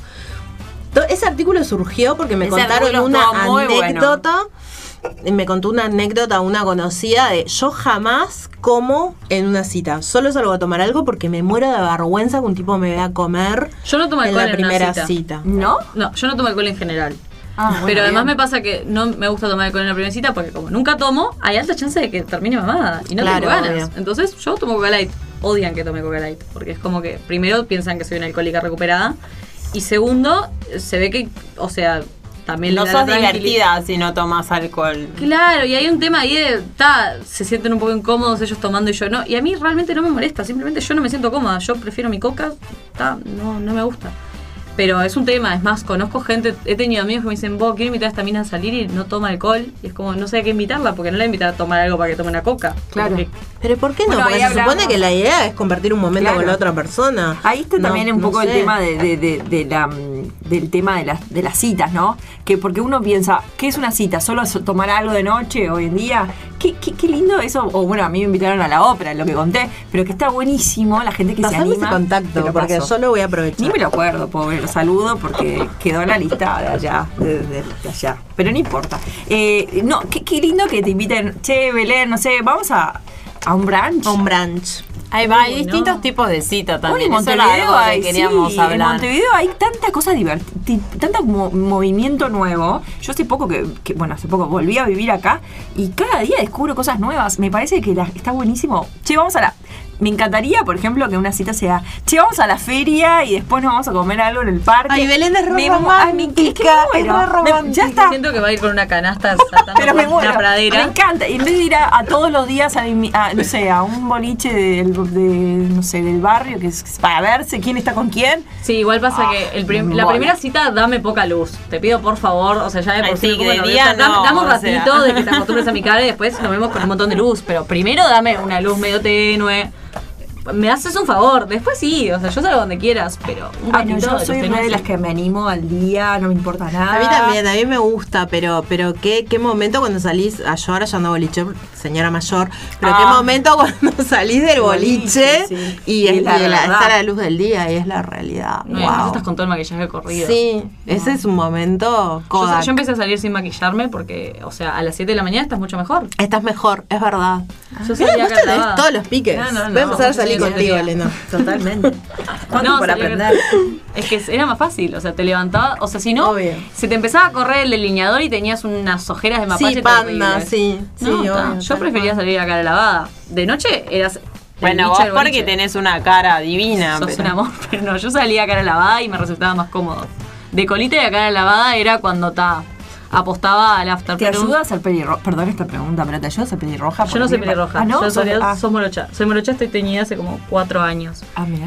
Eh, bueno, una vez me pasó en Tinder que uno me dijo- Destacás Sí, entre la multitud, eso seguro. Una vez un tipo de... No, tengo un pibe con el que salí que me dijo, yo solamente salí con vos porque pensé que eras pelirroja, de verdad. Cuando me enteré ¿En que eras serio? sí, igual me llevo bien con el pibe, o sea, me lo dijo después. Sí, o sea, a veces rinde, en general no, no me ha hecho mucho la diferencia. Yo me siento mucho más linda, me gusta mucho más cómo me queda el color de pelo. O sea, yo parecía Morticia con mi color natural. Pero no, no he notado una gran diferencia. Es como, es un diferencial. Un diferencial más. A mí me parece que en general lo que sirve es lo que hablábamos hace un rato, es sentirse muy cómodo en la piel de uno. Totalmente. ¿Cómo, ¿Cómo se llevan con eso? ¿Tienen alguna estrategia cuando van a una primera cita o deciden mostrarse como son? Ah, no, yo me muestro como soy, pero porque no, no tengo mucho tiempo como para. O sea, no es que no tenga tiempo. No, pero vieron No que me- no hay, personas que arman estrategias, no solo las mujeres, los hombres también. No, yo hablar. tengo, lo que sí tengo es mentalmente como que fueran cartitas con temas por si yo me, me llego a quedar sin temas. Tipo, bueno, ta, si me quedo sin temas, tengo tal anécdota, tal chiste. Ay, nunca, a nunca mi se me, nunca se me ocurrió pensar. tampoco, yo nunca. no. A ver, nunca las tuve que usar porque yo esto para los codos. Claro. Pero ta, a mí siempre me puede re divertir la persona, pero 10 minutos antes de la salida es como, ay, que embole, por favor, tengo sueño, déjenme durmiendo en casa. No me dan ganas. Después cuando estoy ahí sí, pero los 10 minutos antes, si me cancelás, soy siempre mucho más feliz.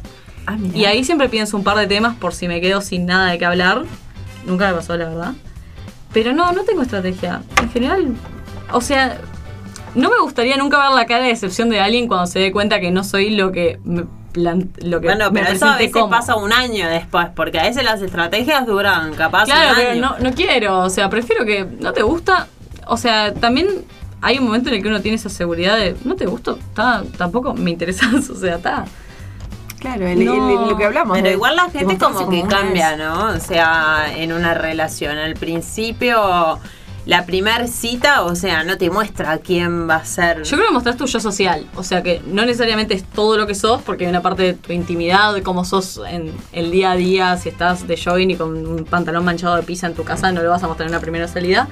Pero sí, o sea, me parece que por lo menos mostrás cómo sos vos en cualquier otro bar con cualquier otra persona. O sea, tiene que ser algo que sea consecuente. Bueno, chicas, vamos cerrando el podcast.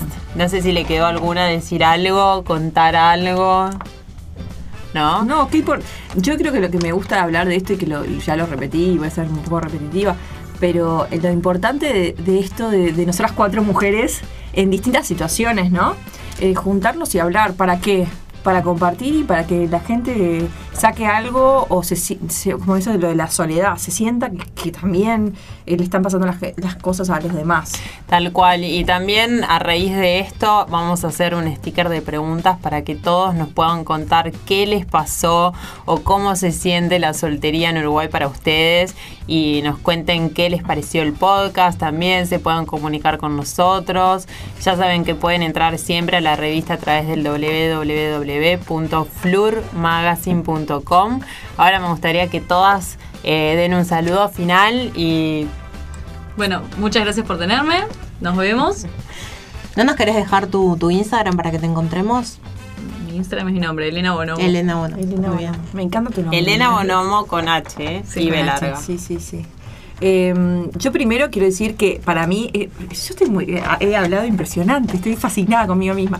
Eh, quiero decir que cumplí un objetivo de mi año, que este año fue tan, tan raro que hoy venía pensando, es uno de los objetivos que me puse para este año, entonces estoy muy contenta conmigo misma, gracias por invitarme a este proyecto nuevo, que estoy encantada, espero que a todos les guste y les interese, y si me quieren, eh, me encanta que me, que me pregunten o que me den ideas, o la otra vez me, me comentaron de otra manera de, de relacionarse o de buscar parejas interesante, eh, que está pasando en la ciudad. ¿Cuál es? Pero tirá el dato antes de que terminemos. bueno, no, me dicen que hay que sentarse mucho en los restaurantes de moda y que Ah, la gente sí, pregunta por ti, sí, sí, después sí, de sí, sí, Instagram, sí, no sé qué, porque yo me había quedado, que no sé si lo hablamos, el tema del supermercado. Hubo un, un momento No lo tocamos el tema del supermercado, supermercado, sí, es verdad. La gente soltera sale como a su Sí. a una hora a pedir la fiambrería con todo su mejor olor, su no sé qué, no sé cuánto, y es como la... Siete y media, ocho. Sí. ¿Pero qué? Tipo, pedís, Depende del barrio. 200 Ah, gramos de jamón y Te el lo- número de la sí. Bueno, hubo un artículo en una revista que hablaba de una marca, de una tienda, eh, tienda, eh, sobre el tema de, de cómo se, los separados solteros, no sé Sí, qué, sí, sé sí. qué. Parece Sí, que hay un sector en el sí. supermercado que es el sector de los solteros. Claro, y todos sí. van para ahí y ahí parece que se, ¿qué se jamón arma. compraste? No sé, Claro, sí, está oferta. Bueno, dale, dame tu teléfono. Bueno, y también está el tema de unos restaurantes que te mandan las mozas su número de teléfono o el mozo, su número de teléfono en la cuenta. Chicas, tenemos muchísimo para hablar. Sí, tengo sí, una amiga no. que se casó así, en ¿Sí? un restaurante. Bueno, sí, el mozo le hizo gancho. Bueno, voy a decir, Sí, sí. perdón, antes que me olvide, Sí. mi, mi red social Instagram, que es arroba Belén Fis. Mi nombre es Belén Fisher, pero Belén Fis. Así que síganme y me pueden preguntar y me pueden consultar lo que quieran. Eh, bueno, yo soy Nieves Pereira, nieves.pereira con Y. Perfecto. Y yo soy Gaby Roulier y me encuentran a través de eh, Gabriela Rowisher en Instagram. Bueno, muy bien. Chicas, qué éxito. Nos pasamos bomba. Por la próxima. Nos bueno, vemos. hasta la próxima. Chao.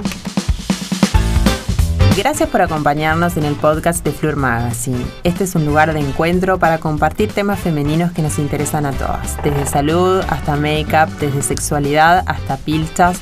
Vamos a hablar de todo. Acompáñanos.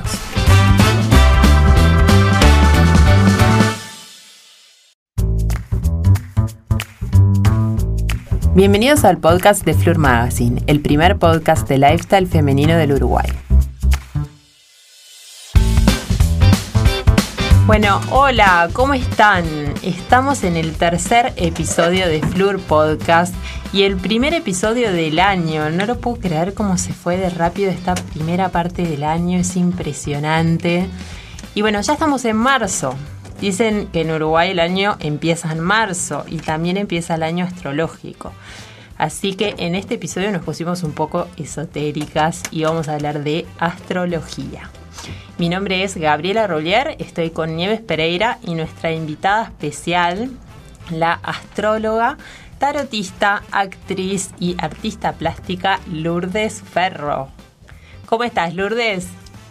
Muy bien, muchas gracias por la invitación. ¿Cómo están ustedes? Ay, qué placer hablar contigo. La verdad es que, bueno, nosotras ya nos conocemos, pero mm, yo te sigo hace mucho en redes. Me encanta todo tu contenido para todos los que quieran eh, ver su perfil, es con su nombre, Lourdes Ferro, y tiene unos contenidos que están buenísimos, muchos mensajes positivos. Este, la verdad es que me encanta. Y bueno, queríamos hablar un poquito contigo. Este, primero empezar por todo este auge, ¿no? Que ha, que ha venido con la astrología, con todo lo, lo oculto, eh, con la meditación, eh, todas estas cosas que trajo la cuarentena, ¿no? Y que vinieron un poco para quedarse, como que eh, hay como un interés mayor por estos temas. No sé si vos lo notás. A quien desde los 15 años o antes medita, le investiga la astrología y le gusta el tarot, para mí fue desde siempre.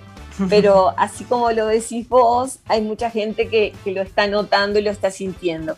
Yo creo que lo que sucedió es que eh, gracias a las redes se ve mucho más todo lo que aquellos que investigamos, eh, astrología o tarot, este, se ve más. Entonces es como, bueno, y cuando uno lo, lo toca estos temas, uno se apasiona, porque en realidad quedas como enamorado de, de la astrología, del tarot, del- de, la meditación, de las palabras positivas. Entonces, bueno, y como funciona, se genera un círculo que, que está bueno. Es impresionante. Bueno, a nosotras nos encanta, somos fans. fan. Seguimos todo y bueno, sabemos que hace poquito sacaste la guía astrológica del 2021. Contanos un poquito qué formato tiene porque es algo distinto, ¿no? Sí, la propuesta de las guías es diferente. Eh, a mí me pasaba que me encanta leer libros de astrología, pero me, no me gustaba que el, el astrólogo o el escritor me dijera, te va a pasar tal cosa. Mm. Y como uno investiga astrología, decís, no, no me va a pasar. En realidad, me gusta más que me cuentes qué hay y qué puedo yo hacer con eso. Entonces, la propuesta que, que el primer libro fue en el 19, la del 19, la del 20 y ahora la del 21, se llama guía astrológica, no dice horóscopo, no dice predicciones, no dice ninguna palabra, sino es una guía. Y justamente eso, es la guía de lo que sucede en el cielo y de cómo nosotros podemos aprovecharla. Mm. Entonces no es tanto lo que te va a pasar, sino lo que está pasando y vos qué puedes hacer con eso. Que me parece que es la verdadera, eh, la verdadera utilidad de la astrología, ¿no? Que va por ahí la cosa. Porque vos, vos siempre, como que en todas. Hola, soy Nieves. Como que en todas tus ¿Qué tal? entrevistas. ¿Cómo estás? Bien, ¿y vos? Eh, como que decís que vos no haces predicciones ni adivinación, sino que vos interpretás el cielo. Claro, porque mira, Me pareció como re la- poético, aparte, como eso de inter... no, me pareció como súper lindo. Como esa visión Gracias. como de, como de, como de leer los astros o las estrellas o un mapa. Exacto. Exacto, es tal cual, es el mapa, es el mapa del cielo, es, es un sello. En la astrología china se dice que hay un destino del cielo, un destino de la tierra y un destino del hombre. Y, y yo creo que lo, que lo, lo, que sugieren los planetas es eso, es el destino del cielo, aquello que hay, eso que hay. Después nosotros estamos, cada uno de nosotros vi, vivimos en un entorno, con un color de piel, con una orientación sexual en determinado país, con determinadas condiciones económicas, sociales culturales. Y a partir de ahí está el libre albedrío, que es con lo que hay en el cielo eh, y con mi realidad, haciendo como ese mix y generándome yo como artífice de mi destino, genero mi día. Entonces, eso es lo que tiene la astrología como interesante que no sos un barquito sin vela, no, no, no sos un, una, una, hojita que flota. En realidad vos tenés una realidad que hay. Los planetas, la, la, la luna está súper más que demostrado, ¿no? La luna eh, influye en las mareas, influye en el carácter, influye, influye en, en, en, el estado de ánimo de cada uno de nosotros. Hasta en los Por partos, ahora, los nacimientos, todo. To totalmente, los partos, en los Chicos, nacimientos, ya me quiero atender con flores. Lourdes, o sea, me vino la fiebre de la astrología ahora. O sea, ahora después va, vamos a ir un poquito este, también investigando algunas preguntitas que dejaron este, que, están, que están buenas para, para investigar. Perdón que te interrumpí, Lourdes, sí. No, no, no, para nada. Este, y entonces es a partir de la luna. Por ejemplo, el sol, ¿no? El sol nosotros lo vemos y el sol va presentando su fuerza en verano, esa fuerza inmensa y, y, y abrazadora, en primavera nos envuelve, en otoño, en invierno, va, viene, contacto con las estaciones. Vemos la, la influencia de la luz solar, de la energía solar, Tal de las cual. tormentas solares, de cómo influyen en todo, y ahora lo podemos medir. Por ahora, los demás planetas no se pueden medir, pero yo siempre digo que es por ahora. Y en algún momento, este, aquellos que tan están tan en contra de la astrología van a tener que decir, ah, capaz que tenían razón. Pero por ahora este, estamos como en eso, en eso de, de dejar escuchar nuestro cuerpo lo que late afuera. Y, y va por ahí la cosa.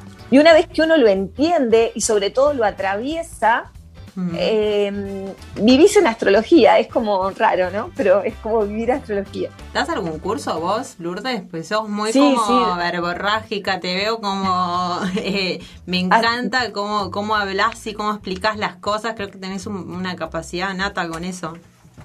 Sí, el Mercurio en la 1. Viste, yo también soy media... Mercurio en la 1. Este, sí, sí, sí, sí, doy cursos hace muchos años. Eh, formo astrólogos y, y- y sobre formo astrólogos. ¿Cómo son los cursos? en- Contanos un poco.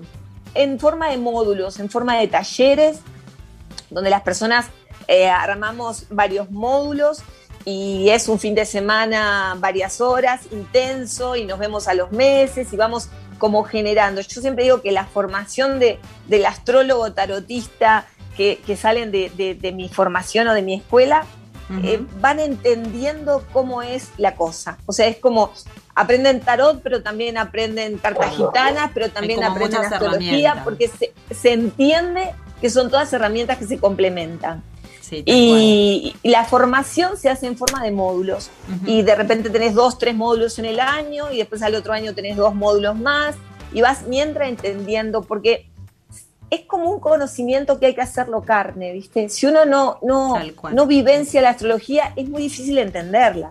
Si pretendés meterte un montón de información, eh, pensando en las cuadraturas, pensando en los cálculos matemáticos, cosas que no aportan verdaderamente nada, que lo único que hacen es, comple- es- es complejizarla y alejarla Hay mucha de las teoría. personas. Mucha teoría también Es- ahí. Exacto. Y yo creo que es más vivenciarla y experimentarla que, que aprenderse mucha cosa de memoria. Soy de esa idea. Buenísimo. Y contanos, ahora empieza el año astrológico.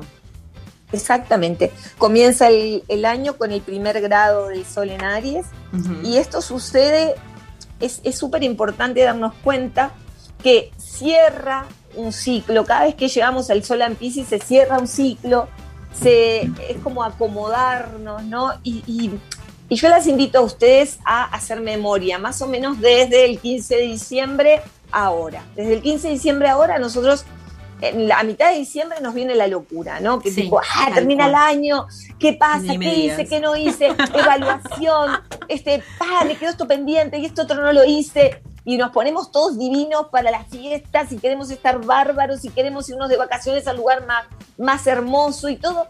Una locura. Tiene que ser todo ya, Diciembre, todo. enero. Mucha exigencia, ¿no? Yo creo que, me, que, que quiero buscar la persona que me diga, no, Lourdes, yo en enero súper descanso.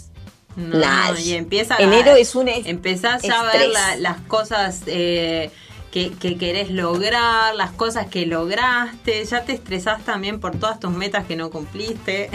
dijiste, des- estás diciendo dos palabras que corresponden al signo de Capricornio, metas, logros y objetivos. Y mientras que estamos entre el 20 y 21 de diciembre al 18 y 19 de enero, estamos en el mes de Capricornio. Metas y objetivos. Estoy en la cima de la montaña. Tengo que ver qué logré. Entonces a eso todavía se le agrega un año calendario que se termina y comienza otro. Locura, ¿no? Estamos todos rápido, tocamos bocina, queremos comprar el regalo, dale, dale el turrón, el pan dulce, dale, dale, dale, dale, dale. Para, qué tanta locura. Después, cuando veraneamos en, vas a ver que cuando veraneamos después de el 18, el 19 de enero, ya pasa, ¿no? Parece que pasa la temporada. Mm. Parece que, que ya la cosa comienza a estar mucho más libre, se usan las vacaciones más, más de amigos, más de asados, más de, eh, no sé, en lugar de ir a Punta del Este te vas a Rocha o te vas a un balneario más cerca, porque ya no es la exigencia de estar impecable, estar divino y de que estamos veraneando. Viene el, el mes de Acuario. Acuario propone otra cosa, libertad, este, más revolucionario, ya no me importa tanto, ya es to- totalmente diferente. Y Pisces, que, que entra el, alrededor del 18, 19, 20 de febrero, viene a, a totalmente... Pisces te dice, ¡ay! Ya casi que estamos en marzo. ¿no? Está como Es yo. que- Claro, ¡Ay! Ya estamos en marzo. Y pero, pero no te diste cuenta que estábamos casi en marzo. Hace dos No, meses es que... Claro, en Pisces es energía de cierre. Entonces lo que hace Pisces es decir, che, hay que cerrar la puerta porque vamos a empezar el, nueve año, el nuevo año. Entonces ahí eso es lo que pasa con el primer grado de Aries, ¿no? Y casi siempre coincide cuando termina em, Semana Turismo, Santa, Criolla, lo que le quieras llamar. Y ahí es cuando realmente todos volvemos y decimos, bueno, comienzan las clases, comienza, el trabajo, ya no nos podemos ir, los días son más cortos, pero la energía de Aries es de comienzo. Entonces todos tomamos la, la- la- la energía del comienzo y nos hacemos cargo del comienzo y vamos por ahí. O, o sea que los uruguayos no estamos tan mal rumbeados con, con el Para- calendario para- propio. Para, para nada, para nada. Mira, yo este, trabajé un tiempo con Omar Gutiérrez y Omar Gutiérrez siempre decía que en semana de turismo, semana de carnaval, en Montevideo no quedaba ni el loro, ¿no? Y hasta un día trajo un loro al, al piso, medio- fue muy gracioso. Ay, qué gracioso. Pero es real. O sea, nosotros hasta que no llega el último ciclista, no comienza el año. O sea que estamos, Pero- astrológicamente fluimos bien en Uruguay. Muy, muy bien, estamos, estamos muy bien. Este, comenzamos cuando tenemos que comenzar, damos el primer paso cuando tenemos que dar el primer paso, tal cual, es así. Bueno, Qué y, bueno. y ahora entramos en la era de Acuario, el gran despertar.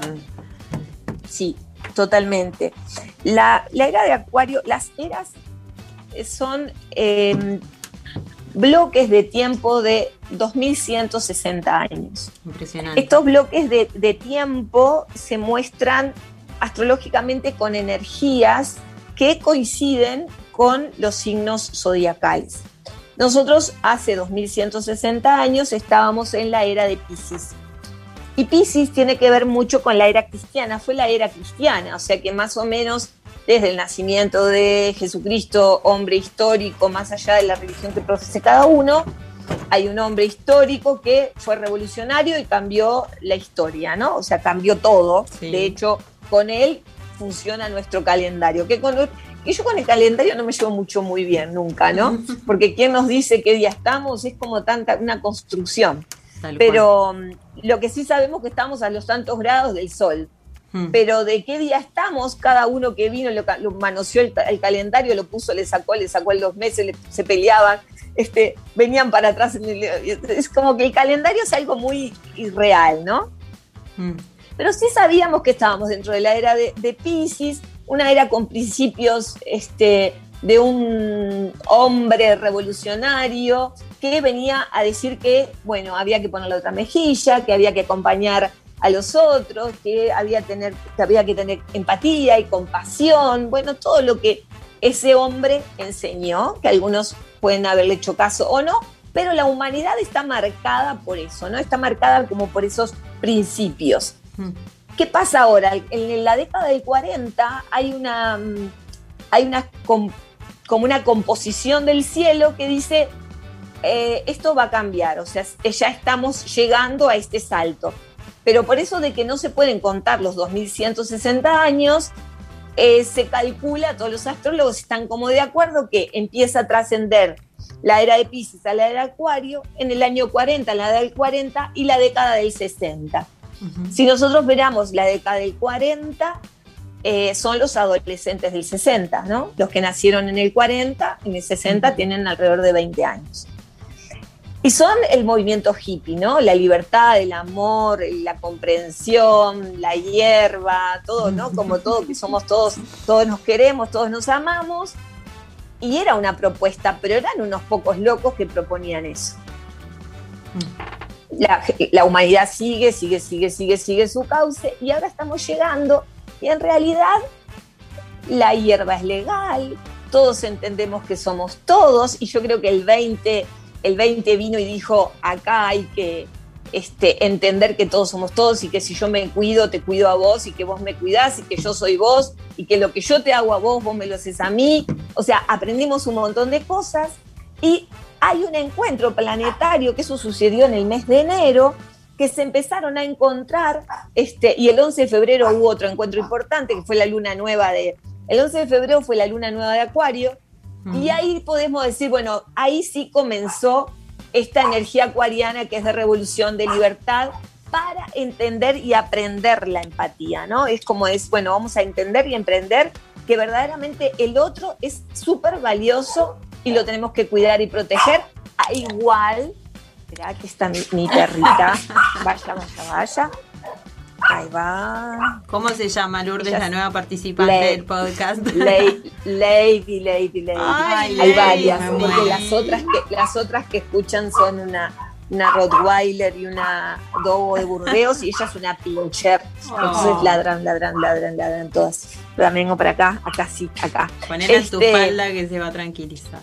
Este me pidió para ir afuera. Ah. Este, mm, estamos, por eso, atravesando esa situación y teniendo como toda una energía totalmente diferente, una propuesta diferente, que creo que va a ser más tecnológica, porque Acuario va a ser tecnología pura, más tecnología aún, y digamos, más tecnología, sí, no sé cómo ni de qué manera, pero la tecnología va a estar más presente, y mucha libertad, ¿no? La libertad de entender ustedes piensen todo lo que nos sucedió en los últimos años, todo lo que todo lo que tuvimos que aprender de la tolerancia y la aceptación del otro. Hubo mucho Sí. trabajo, ¿no? Hubo mucho trabajo de, de aceptación, de tolerancia, de entender que yo puedo pensar distinto, me puedo vestir distinto, puedo ser totalmente diferente, pero en realidad soy igual a vos. O sea, eso había como que había que aprenderlo y yo creo que lo aprendimos. Y bueno, y este, esta, esta era, que son 2160 años más, después este, nos vamos a la era de Capricornio, porque se va para, las eras va- viajan hacia atrás. Y bueno, y las propuestas son sumamente interesantes. O sea que, que creo que tenemos un buen tiempo y un lindo tiempo para, para estar viviendo. Sí, creo que, que es como esperanzador Sí. todo lo que se viene. Bueno, y ahora Sí, vam- vamos, a preguntarle un poquito sobre nosotras, ¿no? A ver cómo están nuestros signos este año. ¿Qué te parece, Nieves? Hay muchos que están preguntando los signos. Capaz que también eh, pa- pasamos brevemente por los nuestros y después contás un poquito cuáles son los más beneficiados y cuáles los más... Exacto. Este, los menos para este año 2021, que supongo que, que empieza en marzo y termina en marzo del 2022, no sé cómo, no sé cómo es. Eh, el año, eh, mira, el año astrológico, cuando nosotros decimos es el año Sí. de Acuario, en realidad lo marca la entrada del planeta Júpiter. El planeta Júpiter año a año pasa de signo a signo, más o menos lleva unos 12 meses. Eso sucedió el día 19, no me quiero equivocar, fue el 19 de diciembre del 20 Ajá. hasta eh, los últimos días del 21. O sea que el Ah, año, así como año de Acuario, año de Pisces, eso lo marca la entrada del, planeta Júpiter a el signo que le corresponda. Eh, Perfecto. el año, el comienzo del año astrológico es cuando el Sol llega al primer grado de Aries. O sea, como que hablamos de dos cosas diferentes. Año astrológico es de Aries a Pisces y el año de tal signo, tal signo, como la astrología china, viste que es el animalito, Sí. eh, el buey, la rata, el tigre, bueno, ¿está? Eso es más o menos, es un año de el año de Acuario, que va de diciembre a diciembre. El año de Pisces, que va a ir de diciembre a diciembre. Claro. Ahora estamos en el de Acuario y el próximo año vamos a estar en el de Pisces. Bueno, perfecto.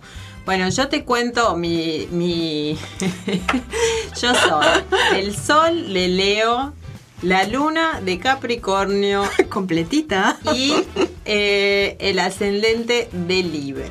A ver. ¿qué te Bien, mira, eh, les voy a contar algo eh, que les, así como que, que nos sirve a todos. Sí. El- los 12 signos se separan en tres elementos que son, en cuatro elementos, perdón, que son el, el aire, el agua, el fuego y la tierra. Y después tenemos una, mm, unas cualidades que son cardinales, fijas y mutables. Los elementos es fácil, el agua es eh, emoción, el aire es idea, el fuego es pasión, voluntad, la tierra es materialización. Eso sería como a grandes rasgos los cuatro elementos. Y después tenemos las tres modalidades o las tres cualidades que son cardinales, que son los que empiezan, fijos, que son los que aseguran la energía, y mutables son los que entregan la energía. Entonces, eh, este año tenemos un año que es de Acuario. Sí. Bien, entonces, Acuario es un signo de aire con cualidad fija. Sí. Entonces, si hay un signo de aire con cualidad fija, favorece a los tres signos de aire, que son Géminis, Libra y Acuario. Ok. La cualidad fija propone una energía bien intensa y diferente para los cuatro eh, participantes de la cruz fija, que le, que le remueven o le movilizan las eh, situaciones más íntimas, ¿no? El yo, la familia, la pareja y el éxito. Y la cruz, eh, la cruz fija es Tauro, Leo, Escorpio, Acuario. O sea que ahí te nombré dos de los que vos me preguntaste, ¿no? Sí.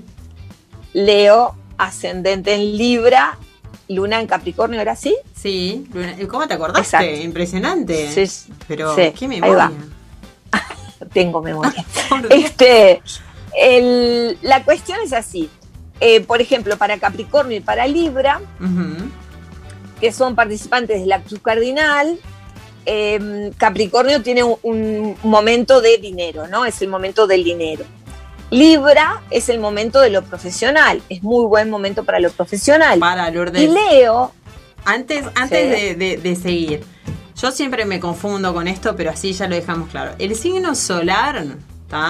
Es, digamos, el signo que todos conocemos, ¿no? Por ejemplo, yo soy Leo. Ese es mi signo solar, ¿no? Después tenés la luna, que viene a ser lo que uno siente o algo así, puede ser. Y después tenés el ascendente, que es como te persiguen, te perciben los demás. ¿Es así o no es así? ¿Cómo es eso? Qué interesante eso, porque yo siempre. Sí, siempre me confundo. Ahora sí, ahora sí. Ay, ¿me escuchan? Sí. Está perfecto, yo no las veo, no sé por qué, pero bueno, no importa. A vos nos estás viendo por la camarita esta. Sí, nos está viendo por ahí. Hola. Pero yo ya no las veo a Ya no ustedes nos ves. ahora. Está. Bueno, entonces, em, la- la- la- cuando hablamos de los tres signos de aire, que son Géminis, Libra, Acuario, tienen un trígono con Acuario y es un momento muy positivo. Mm. Eh, la cruz fija, que es Tauro, Leo, Escorpio y Acuario, están movilizados en las cosas más, en los temas más íntimos. En el yo, este es em, el signo de Acuario, es el yo, la transformación del yo.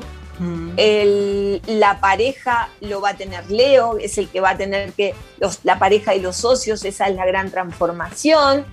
Y luego tenemos Escorpio y Tauro, que tienen que a tratar de avanzar en lo territorial y avanzar también en lo personal, o sea, es como avanzar en todas aquellas cosas que le interesa crecer. Ahí estás los tres, los tres este, movimientos que, que- que- los tres signos que me contaste. No sé si llegó, llegó a escuchar una pregunta que te hice cuando se te cortó el video, que A ver, decime. era sobre el signo, digamos, el signo solar, el signo, eh, la luna eh, y eh, el ascendente. El ascendente. Que nos cuentes brevemente cómo se, cómo es que se componen esos signos y cómo, y, y cómo influyen en la persona. Porque uno dice, "Ta, tengo la luna en tal, el sol en tal, pero ¿qué significa eso? Perfecto. Em, nosotros cuando hacemos una- un mapa natal, una carta natal, tenemos que saber el día, el mes, el año, la hora y el lugar donde nacemos. O sea, es- son necesarios para tener una carta natal correcta. Esos son todos los, los, los, este, datos que tenemos que tener. Em, cuando decimos yo soy de Leo, soy de Acuario, soy de... es la posición del sol en el momento que naces. ¿no? Es el, a los grados que el sol está de tal signo, ese es tu, tu, tu sol. El sol representa tu cuerpo, tu intelecto, eh, tu, manera de, tu manera de mostrarte a los demás, cómo te ven, cómo te sentís también. La hora de nacimiento representa el ascendente.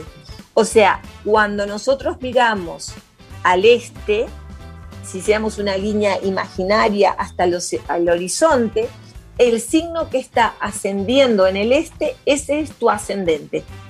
O sea, esa es la- el dato del ascendente es muy importante. Las emanaciones energéticas del, del- horizonte son muy intensas y es cómo nos ven los demás, es nuestra personalidad, cómo nos ven, cómo, cómo nos manejamos también.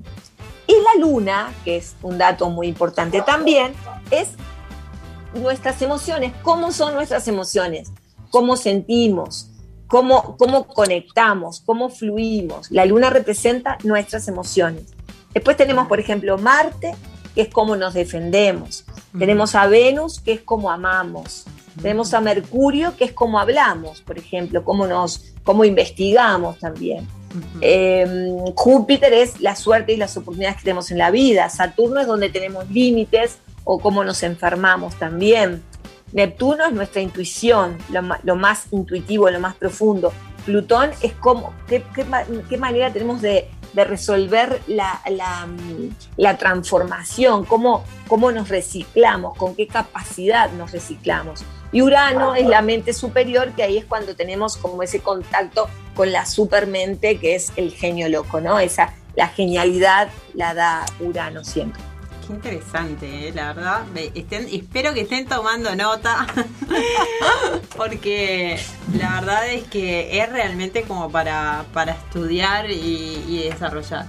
Yo siempre, siempre me sentí rara, te cuento, Lourdes, porque yo tengo, Dime. según la carta astral que, que- que me hice hace años, yo tengo Sol y Luna en cáncer, ¿Sí? pero soy ascendente acuario. Y soy muy acuariana. A, a niveles que la gente me dice, nada, pero vos sos de cáncer. O sea, es como, soy como demasiado acuariana.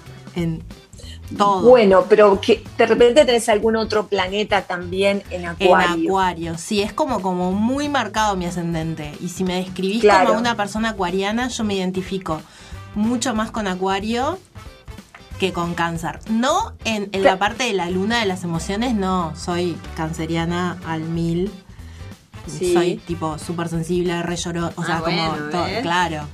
Pero tipo, en lo social soy como muy acuariana. estrellita acuario.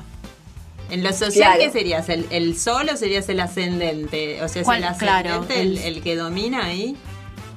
Bueno, pero el ascendente domina muchísimo, pero también, por ejemplo, de repente tiene un Urano, que es el regente de Acuario, en eh, la casa 1, por ejemplo, o Mm. Urano en, ¿no? en un lugar que se destaque. Ah, eso Es- me voy a es- fijar es porque no, no, no, la Claro. verdad no me acuerdo. Pero es interesante eso, porque viste que los, acu- los cancerianos son como más tímidos, más bajo perfil, y yo soy una que- Sí, yo Claro, la verdad que todo no, lo no me identifico tampoco con mi, mi ascendente ni mi luna.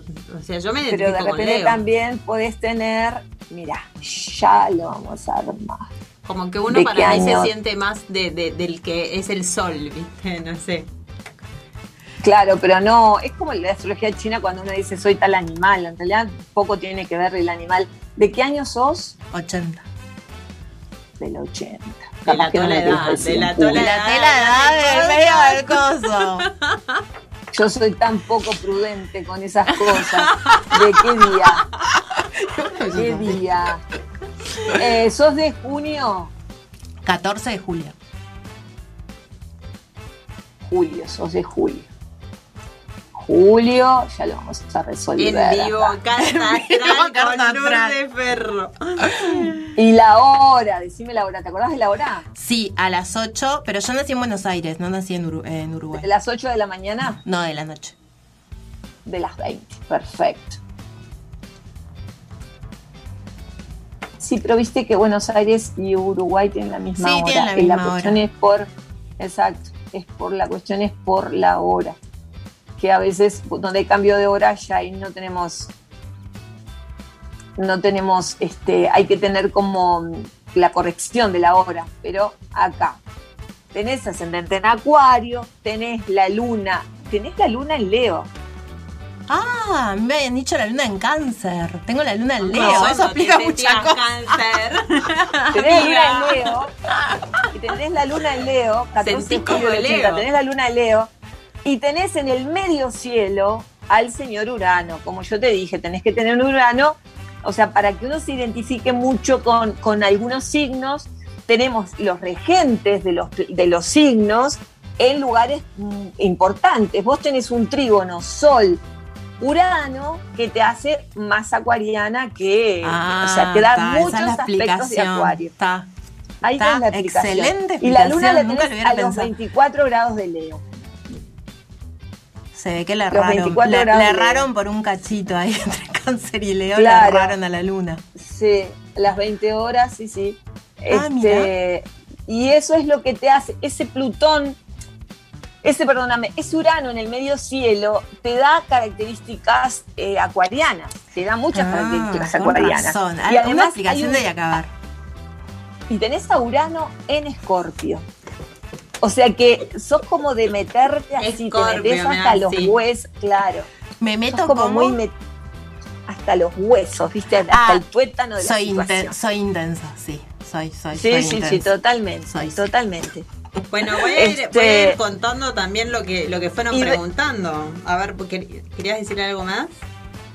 Sí que tiene a Venus en, en Géminis, que, que también la hace este, como, como tener esa libertad que tienen los acuarianos. Re. Sí, Sí, re, sí. re. Súper, sí, la sí, describiste sí, sí. a la perfección, Lourdes. Bueno, acá preguntan, ¿qué Libra qué onda? Así es la pregunta. Libra, Libra, ¿qué, ¿qué onda? onda? Libra para el 21, mira, por supuesto, yo soy de Libra. Y es, el, es un año tan genial, tan genial, tan genial, que hay que aprovecharlo tanto. Es un año, eh, Júpiter es el planeta de la expansión y Saturno de los límites y el trabajo. Júpiter va a permanecer en Acuario un año y Saturno dos años y medio. O sea que para Libra le vienen momentos muy interesantes, creativos, románticos, de crecimiento y desarrollo, pero con tanto trabajo que va a estar, es un año lindo, es un año, eh, aquellos que quieren tener hijos también es un buen año para, para tener hijos, es un buen año para hacer proyectos, es un buen año para conquistar nuevos territorios, es un muy buen año para Libra. Pero se va a sentir, ¿no? Este es tipo, el día tiene 24 horas y vamos a estar trabajando 30. Mm. Pero no nos molesta eso. Bien, yo tengo ascendente, así que un poquito de Libra tengo. Tenés ascendente en Libra, claro. Sí, bueno, acá sí. preguntan, ¿cómo va a ser el año en el amor para los solteros de Acuario? Ah, me- me- bueno, me ¿qué incluyo, pasa me con incluyo. Acuario? Los, los solteros de Acuario tienen a Saturno en Acuario. Saturno no busca pareja estable. Eh, puede haber muchos amores, pero nadie le va a venir estás bien, ¿eh? describiendo a la amiga. O Sí, es como tipo, dentro de todo lo que conozcan pueden rescatar algo. Pero Saturno prefiere estar solo. El buey solo bien se lame, dice el dicho. Y Saturno tiene ganas como de hacerte crecer las alas. O sea que no, no, no, no atarse. Sí, eh, como conocer gente y dentro de todo eso puede aparecer algo, pero que pueda cerrar más adelante. No es el año de amor de Acuario, es el año de la expansión de Acuario. Mm, Si interesante. busca la expansión a través del amor, sí. Si es una Susanita o un Susanito, sí. Pero no me imagino ningún acuariano Susanito ni Susanita. No, este, para pero, claro, pero, claro, tienen ganas de crecer. Eso es lo que le pasa a Acuario. Sentimentalmente. Es, claro. Ahí va. el problema cuando uno tiene, tiene que saber leer la energía. Hay veces que tenemos, viste, cuando decís, ay, chique, tengo, tengo hambre o tengo sed, ¿viste eso? Sí. Bueno, hay que darse cuenta qué es lo que, a lo que te está invitando la energía a acuariana. ¿Es una acuariana o una acuariana? Una acuariana, una acuariana. Este, hay, que, hay que darnos cuenta, Acuariana. porque pueden tener ganas, pueden tener pila de ganas de, no sé, quiero hacer algo diferente. Y yo que sé, está soltera y dice, es, es un novio, una novia, lo que quiera, ¿no? Es como, ah, es eso. No, no, no, no. Es así, estirar las alas y volar. bien, Y que de repente encantó. no es eso. O sea, es es, muy, como es muy hippie Acuario para el amor siempre. Sí, totalmente, re libre el amor. Es que el amor tendría que ser libre. Que dentro de las Debería cosas que van a suceder con la revolución de Acuario, yo creo que vamos a cambiar como esos paradigmas de, de- de lo que es el, la- el amor y las relaciones de pareja. Bueno. Creo que dentro de las revoluciones que se viene, se viene esa. Pronostican una, una, unos años locos como en los 20, como una especie Sí, sí, de, segunda o tercera revolución sexual, así como muy, Sí, muy... sí, sí, totalmente. Bueno, todo lo que es género fluido, todo lo que, todo, toda la revolución sexual que estamos viviendo y que cada vez vemos más que cada uno hace lo que se le antoja, la verdad, porque es, como, me siento así, soy así y yo no te hago daño, entonces vos no me lo hagas a mí. Mm. Eh, vamos a terminar, eh, creo que esos son los más revolucionarios y como el, el sopapo más grande de la sociedad, ¿no? Es tipo, yo me siento así y si te molesta, me voy para otro lado Mm. eso que fluye está genial, pero también va a fluir de- de- con los vínculos. Eso que es me casé y estoy 60 años con la misma persona, es como, es como, fue una necesidad de orden social, ¿no? Es Tal como cual. tipo, eh, quédate acá, quédate en tu casa, no estás haciendo locuras. Los, pe- pe- te- vivíamos en otros tiempos, vivíamos en un momento donde los hombres tenían que ir a la guerra, las mujeres se tenían que quedar en casa. Este, después de grandes pandemias, por ejemplo, y durante los- los- las, las guerras, que era cuando moría mucha gente, Mm. después estaban las grandes fiestas, y las fiestas, por ejemplo, la- la- las de carnaval, las fiestas de...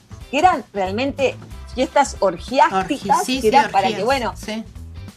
Claro, para que, bueno, que las mujeres pudieran quedar embarazadas y volvieran a nacer un montón de niños, porque si no, Claro. es como que eh, la institución matrimonio es, puede ser maravillosa, pero también es como demasiada pesada para los tiempos que corren.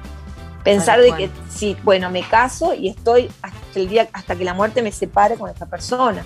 ¿no? Ya la condena de que amor cuando te casas libre. te sientas la muerte. que- Claro, sí, pero yo te puedo amar Yo que soy la, infinitamente, la- pero la capaz casada. No, pero para mí, para mí en realidad es como re lindo porque para mí la gente que está junta es porque tiene ganas y porque lo siente Exacto. y me parece como mucho más sano. totalmente. Sí, tal cual. No sé en otros países, ¿no? Eh, nosotros porque somos privilegiados, pero este todavía existe todo eso del matrimonio arreglado, de las mujeres. Bueno, ya hablaremos Sí, en otro sí. podcast sobre Yo- esto porque es mucha, mucha tela Yo para hago- cortar. Exacto, yo hago psicogenealogía, ¿viste? Me- Ah, es una de las, de las de las preparaciones que tengo, hice biodecodificación y psicogenealogía y psicogeneal, es, hago mucha psicogenealogía. Y uno ahora dice, ay, este, vemos las cosas terribles, ti- tiene 14 años ella y él 40. Mm, Cuando vamos a nuestras bisabuelas, mm. nuestras tatarabuelas, Cumplían 15 tenían se casaban. 14, 13 y se casaban con hombres de 38, Ay, 39. Y no es que se casaban, las casaban. Tipo, es con este que te vas y chao, no, no, te- no, no opines. Estamos Entonces, en una era libre ahora ahora. decimos, qué horrible, eso es abuso. Eso es abuso. Mm. Pero ni siquiera era como, como está no era visto como nada, era lo normal. Exacto. Mm. Exacto.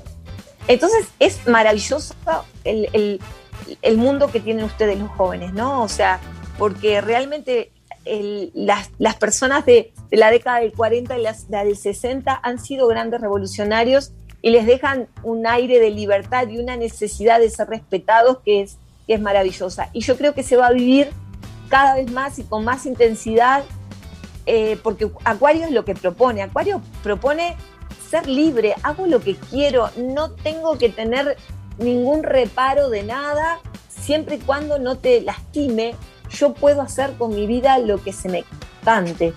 Y eso está genial. Y veremos con el pasar del tiempo cómo se va asentando esta energía, pero creo que es la aceptación de, de todo, ¿no? Bueno, acá Y tengo, no tener que luchar. tengo una pregunta que es re técnica, ni yo la entiendo, pero capaz que vos la entendés. ¿Qué Dime. esperar del tránsito de Saturno en Acuario si el Saturno natal está en Leo y el Sol también en Leo? Bueno, Chan. A ver, para que sea, para que lo entiendan todos. El Saturno está, Saturno está en tránsito en Acuario, es lo que dijimos, entró en diciembre en, Ujú. en- en Acuario. Y la persona tiene su Saturno natal en Leo, o sea, na- el día que nació Saturno estaba en Leo y el. Sol estaba en Leo. Estás una Cuando entendida. se oponen los Saturnos, este, los Saturnos se oponen, tienen eh, el encuentro de los Saturnos o la oposición de los Saturnos generan grandes transformaciones. Puede ser desde me enamoro de una persona mayor, dejo la relación de pareja que tengo ahora, dejo a mi socio, me asocio con personas súper responsables.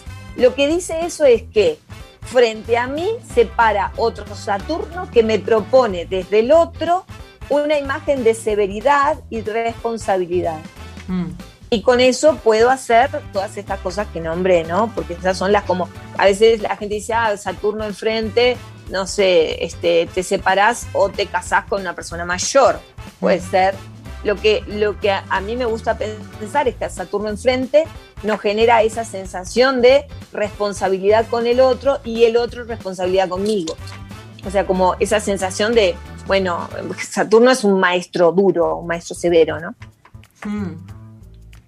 Bien. Bien. ¿Nieves? Yo, O sea, esperar que ¿Tienes se transforme? Sí. su vida de vincular. Bien. me encanta.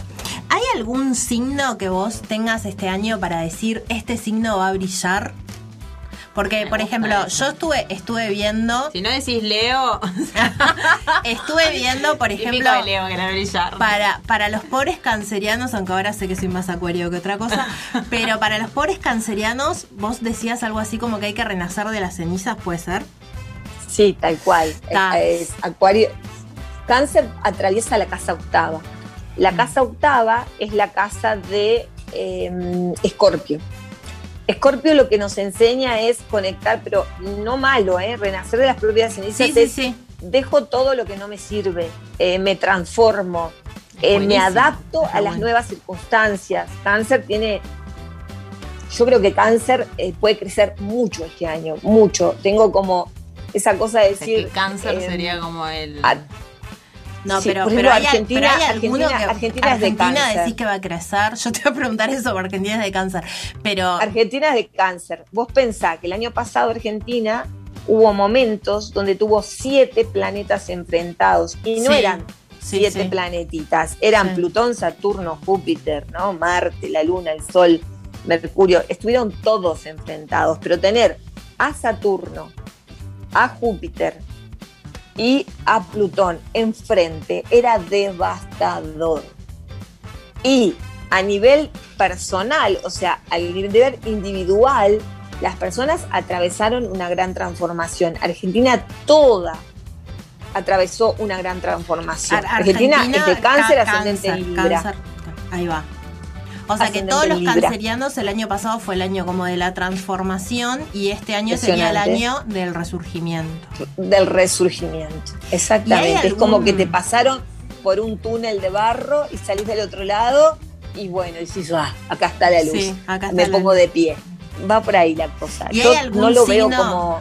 Que vos digas, este año es este signo? Yo sé que a vos no te gusta hacer como, como este tipo de afirmaciones tan predictivas, pero ¿hay algún Sí. signo que vos digas, es un momento de brillar? Y sí, es, es Libra. Libra. Es Libra. ascendente Libra. Porque, porque Libra le queda en la casa quinta. Este es un buen momento para, es un muy buen momento para Libra. ¿Se seguirán es un los momento- libranos a, a- a brillar o quedarán ahí? Viste que los de Libra dudan todo el tiempo. No, no, no, no. Este, yo creo que es como una patada, ¿viste? Tipo, hacelo ahora o no Los lo empujan, los empujan a decidirse algo. Sí, sí, sí. Me encanta. sí. Pero lo bueno, lo bueno que está, mira, yo creo que. Vos sos de Libra, yo tengo un montón de amigos de Libra y por eso hice ese comentario, porque mis amigos Sí. librianos son los típicos que sí, no, dudo, me siento, No, tal evalúo, me tomo todo el tiempo del mundo para pensar que... Es horrible o ser de Libra Planifica todo. Mi madre es de Libra. Yo, yo digo, mira, a mí me pasa que de repente voy a comprar algo y la vendedora tiene la mala idea Fede. de mostrarme dos cosas de la misma. Me vengo con las dos. o Ah, no sí, ninguna. sí, sí. No Estás puedo. Soy de incapaz. Incapaz, viste, decir, me muestran dos labiales. Dice, ¿cuál? Los dos o ninguno. No me hagas esto de mostrarme dos cosas. No puedo. Pero porque es como que y me llevo uno y digo, sí, pero capaz que el otro estaba mejor. Entonces, no, no, no, no. No me muestres dos cosas de nada. Pero no son quiero. proactivos los libranos, ¿no? Y, Total, y sí, sí. como que tienen como cierta seguridad, que en esa inseguridad también es como que Son muy van para también. adelante. Muy seductores. Claro, porque son, son un signo cardinal. Los cardinales son los que van para adelante. O sea, el cardinal, la cruz cardinal, que es Libra, Aries, Libra, Cáncer, Capricornio, son cardinales. Son los que eh, abren, abren los caminos a los otros. Los otros, que son los fijos, que son Tauro, Leo, Escorpio y, y Acuario, son los que aseguran las cosas. Y los mutables son los que entregan, o sea, lo que les cuesta de repente más estar como estables son Géminis, Virgo, Sagitario y Piscis, que son los que de repente uno los ve más flojitos, pero en realidad su función es entregar las cosas. Es como si estuviéramos corriendo una carrera, los cardinales salen corriendo todos, los fijos agarran la posta y los otros vienen, la agarran y la tiran igual, ¿viste? Mm. Pero no son los que van a permanecer, los mutables no permanecen, los mutables son los que largan la energía. Y, y este año, por eso decía, Libra tiene un año de, de, de, de, de súper oportunidades. El 20 fue para eh, armar territorios, asegurarse territorios nuevos. Y el 21 es para brillar dentro de los territorios que se aseguró. Por eso es tan importante saber de astrología, porque si yo, por ejemplo, en el año que tengo que asegurarme un territorio, me pongo, yo que sé, a, no sé, a enamorarme no ponemos, pero es como decir, bueno, este es el año de tu casa, es el año de armar los territorios donde vas a crecer. Y de repente me pongo a hacer otra cosa. O Claro, pretendo, no sé, hacer claro, plata. obvio, obvio. Y entonces decís, no, no era el año para esto. No, hoy, hoy justo alguien me preguntó, una, una chica me preguntó por Twitter si era el año para tener eh, un bebé, que estaba esperando ansiosamente un bebé y si era el año para tener un bebé, ¿no? Entonces, en realidad, a mí me costó mucho decirle que este año no era el año, era de Capricornio ella, que no era el año de tener bebés.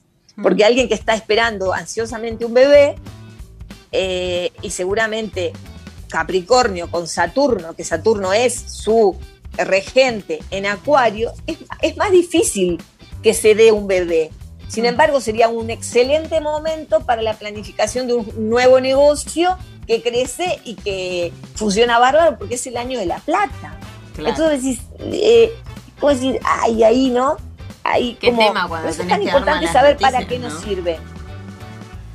¿Cómo? ¿Qué tema cuando tenés que dar malas noticias o cosas que la gente no quiere escuchar? Me imagino que te Claro, pasa no, mal, seguido. no mala noticia, pero es como. Después está, preguntamos, estuvimos hablando de, de- Ella, después ella misma me dijo, no, porque falleció mi mamá. Y. eh, Hola, ¿se cortó? Así que como que no se escucha mucho. ¿No se escucha?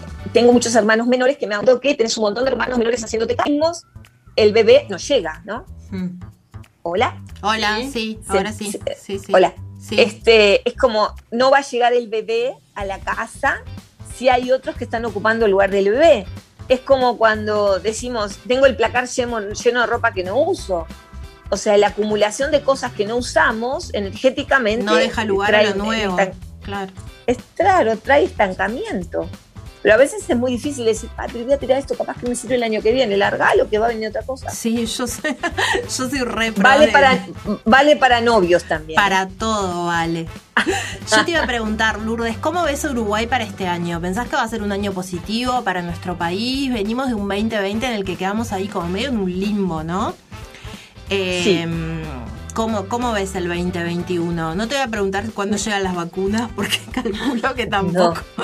no, callate que me llevé terrible rezongón por eso, pero por ahora, ahora las personas que me rezongaron le diría, viste que es así. Pero bueno, este, el 2020, en el 2019 cuando yo hice la carta de Uruguay para el 2020, dije, yo no sé qué va a pasar en Uruguay, pero Uruguay está bárbaro, tiene un año bárbaro. Y en realidad pasamos como medios de- de- o sea, yo decía, todo el mundo va a mirar a Uruguay y no sé por qué, descubrirá algo, no sé qué haríamos, no sé. Yo Claro, porque fútbol, quedamos como en, ese, eh, como que quedamos como en ese limbo en el que no estaba todo re bien, pero tampoco había ningún problema grave, cuando en realidad el resto del mundo se estaba cayendo a pedazos. Y nosotros estábamos ahí haciendo... Fue placer pasar, Sí, sí, digo, sí, no, obvio. no, no, no desmereciendo todo lo que pasó todo, todo el mundo, ¿no? Pero eh, Uruguay la verdad es que Nosotros una estábamos burbuja, comiendo o sea, burbuja. Exactamente, es así, así fue. El, era el- el- el- el- la, la- el- la gran conjunción a Uruguay, que es de Virgo, estaba en Capricornio, quedaba en casa 5. O sea que Uruguay se destacó. Nos miraron, habrán dicho estos tipos que toman mate, que hacen los tipos que no se que sé, mate. Y se salvaron.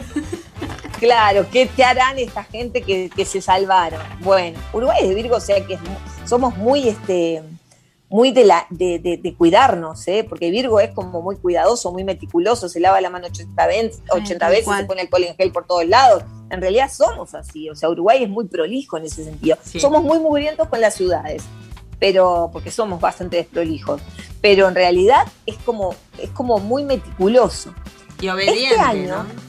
es, y obedientes, tal cual. Dijeron anda para adentro y nos metimos. Aparte, anda para adentro. En marzo, Sí, cuando sí. terminaban las vacaciones. Antes de semana Había de turismo. película. Antes Día de de la semana de madre, turismo. antes de semana de turismo. Imagínate, si me voy, ¿cuándo crees que salga? Nunca más. Me quedo en casa mirando tele. Claro, es como.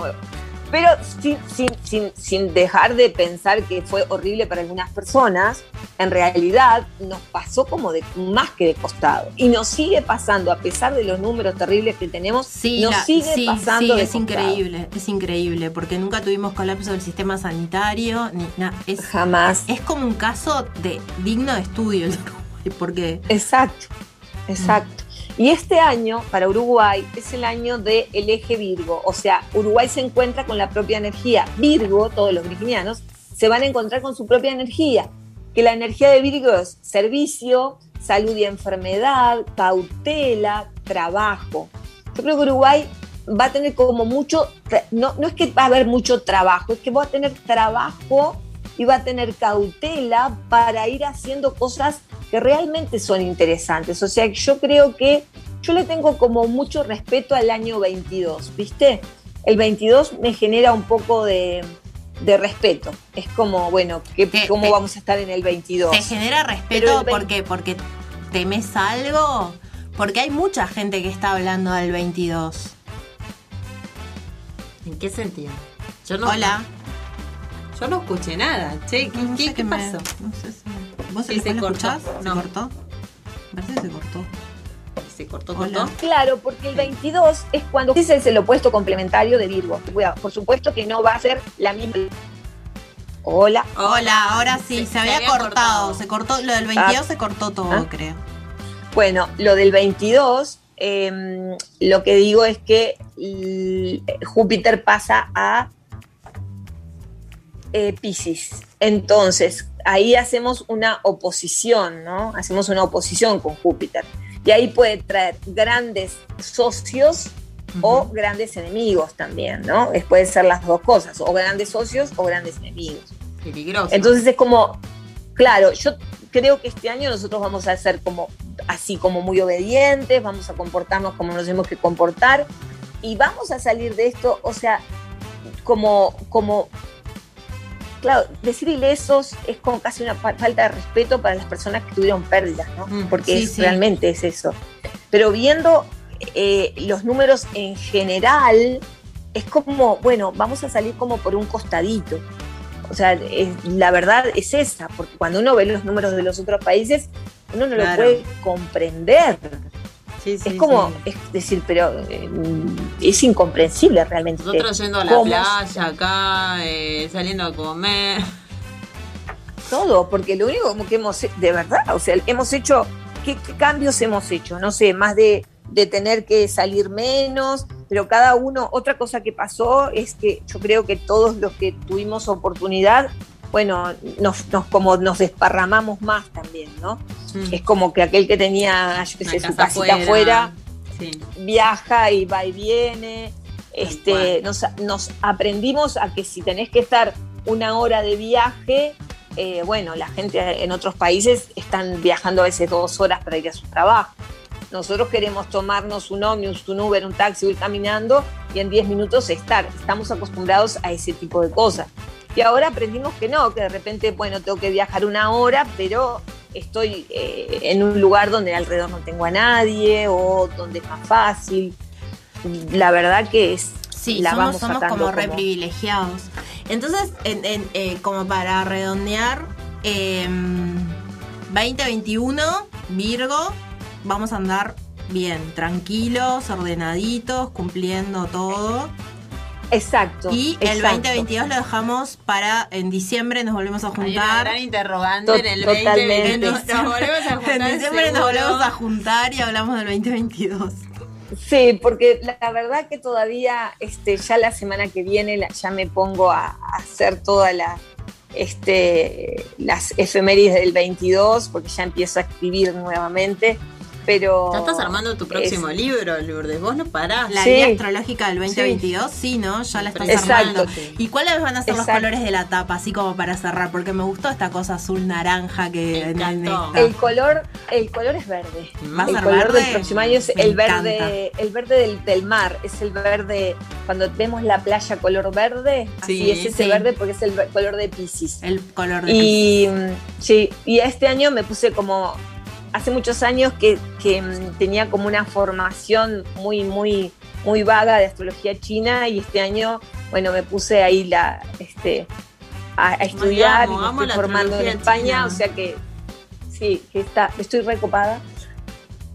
Pero para, bueno. ast- astrología china no es horóscopo chino, me confundí. Eh, pero porque había, sí, sí, sí. ¿Cómo es? Ah, es estoy el en eso. horóscopo chino, pero con, con o sea, es, es con astrología, perfecto.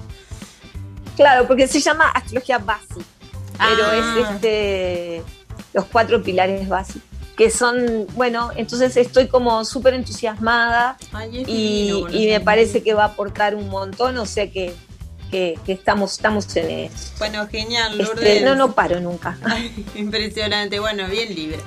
Nos encantó charlar contigo, Sí, la un verdad. placer, un este, Estamos hace tiempo por esta charla, estábamos copadas esperándola y bueno, y ahora ya nació, ya está. Va a salir la, La semana tenemos. que viene, así que todos atentos. Este, muchas gracias por estar y por prestarnos tu tiempo. Somos fans tuyas. Sí. Gracias. En cualquier momento te llamamos para hacer la carta astral y la revolución Cuando solar, todo, todo. Yo quiero saber todo. y también con el horóscopo chino y el tarot, todo. Tal cual. Todo, cuando quieran. Bueno, Bueno, muchas Este, gracias, un- Lourdes. Fue un placer, la verdad.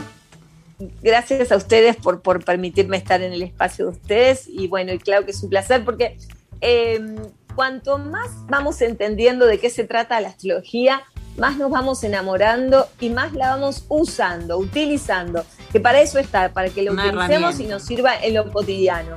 No Tal es para cual. que nos adivine el futuro, es Ay, para divino, saber con encanta. qué herramientas contamos. bueno, bueno por conseguir la guía. Bueno, Lourdes, muchísimas gracias. Que pasen bien, chau, chau. Gracias chau, a chau. ustedes. Muchas gracias. Chao, Chau, chao. chau. Bueno, finalizamos otro capítulo de Flur Podcast. Gracias a todos por elegirnos y por escucharnos. Nos encontramos la próxima. Gracias, chao. Gracias por acompañarnos en el podcast de Flur Magazine. Este es un lugar de encuentro para compartir temas femeninos que nos interesan a todas. Desde salud hasta make-up, desde sexualidad hasta pilchas. Vamos a hablar de todo. Acompáñanos.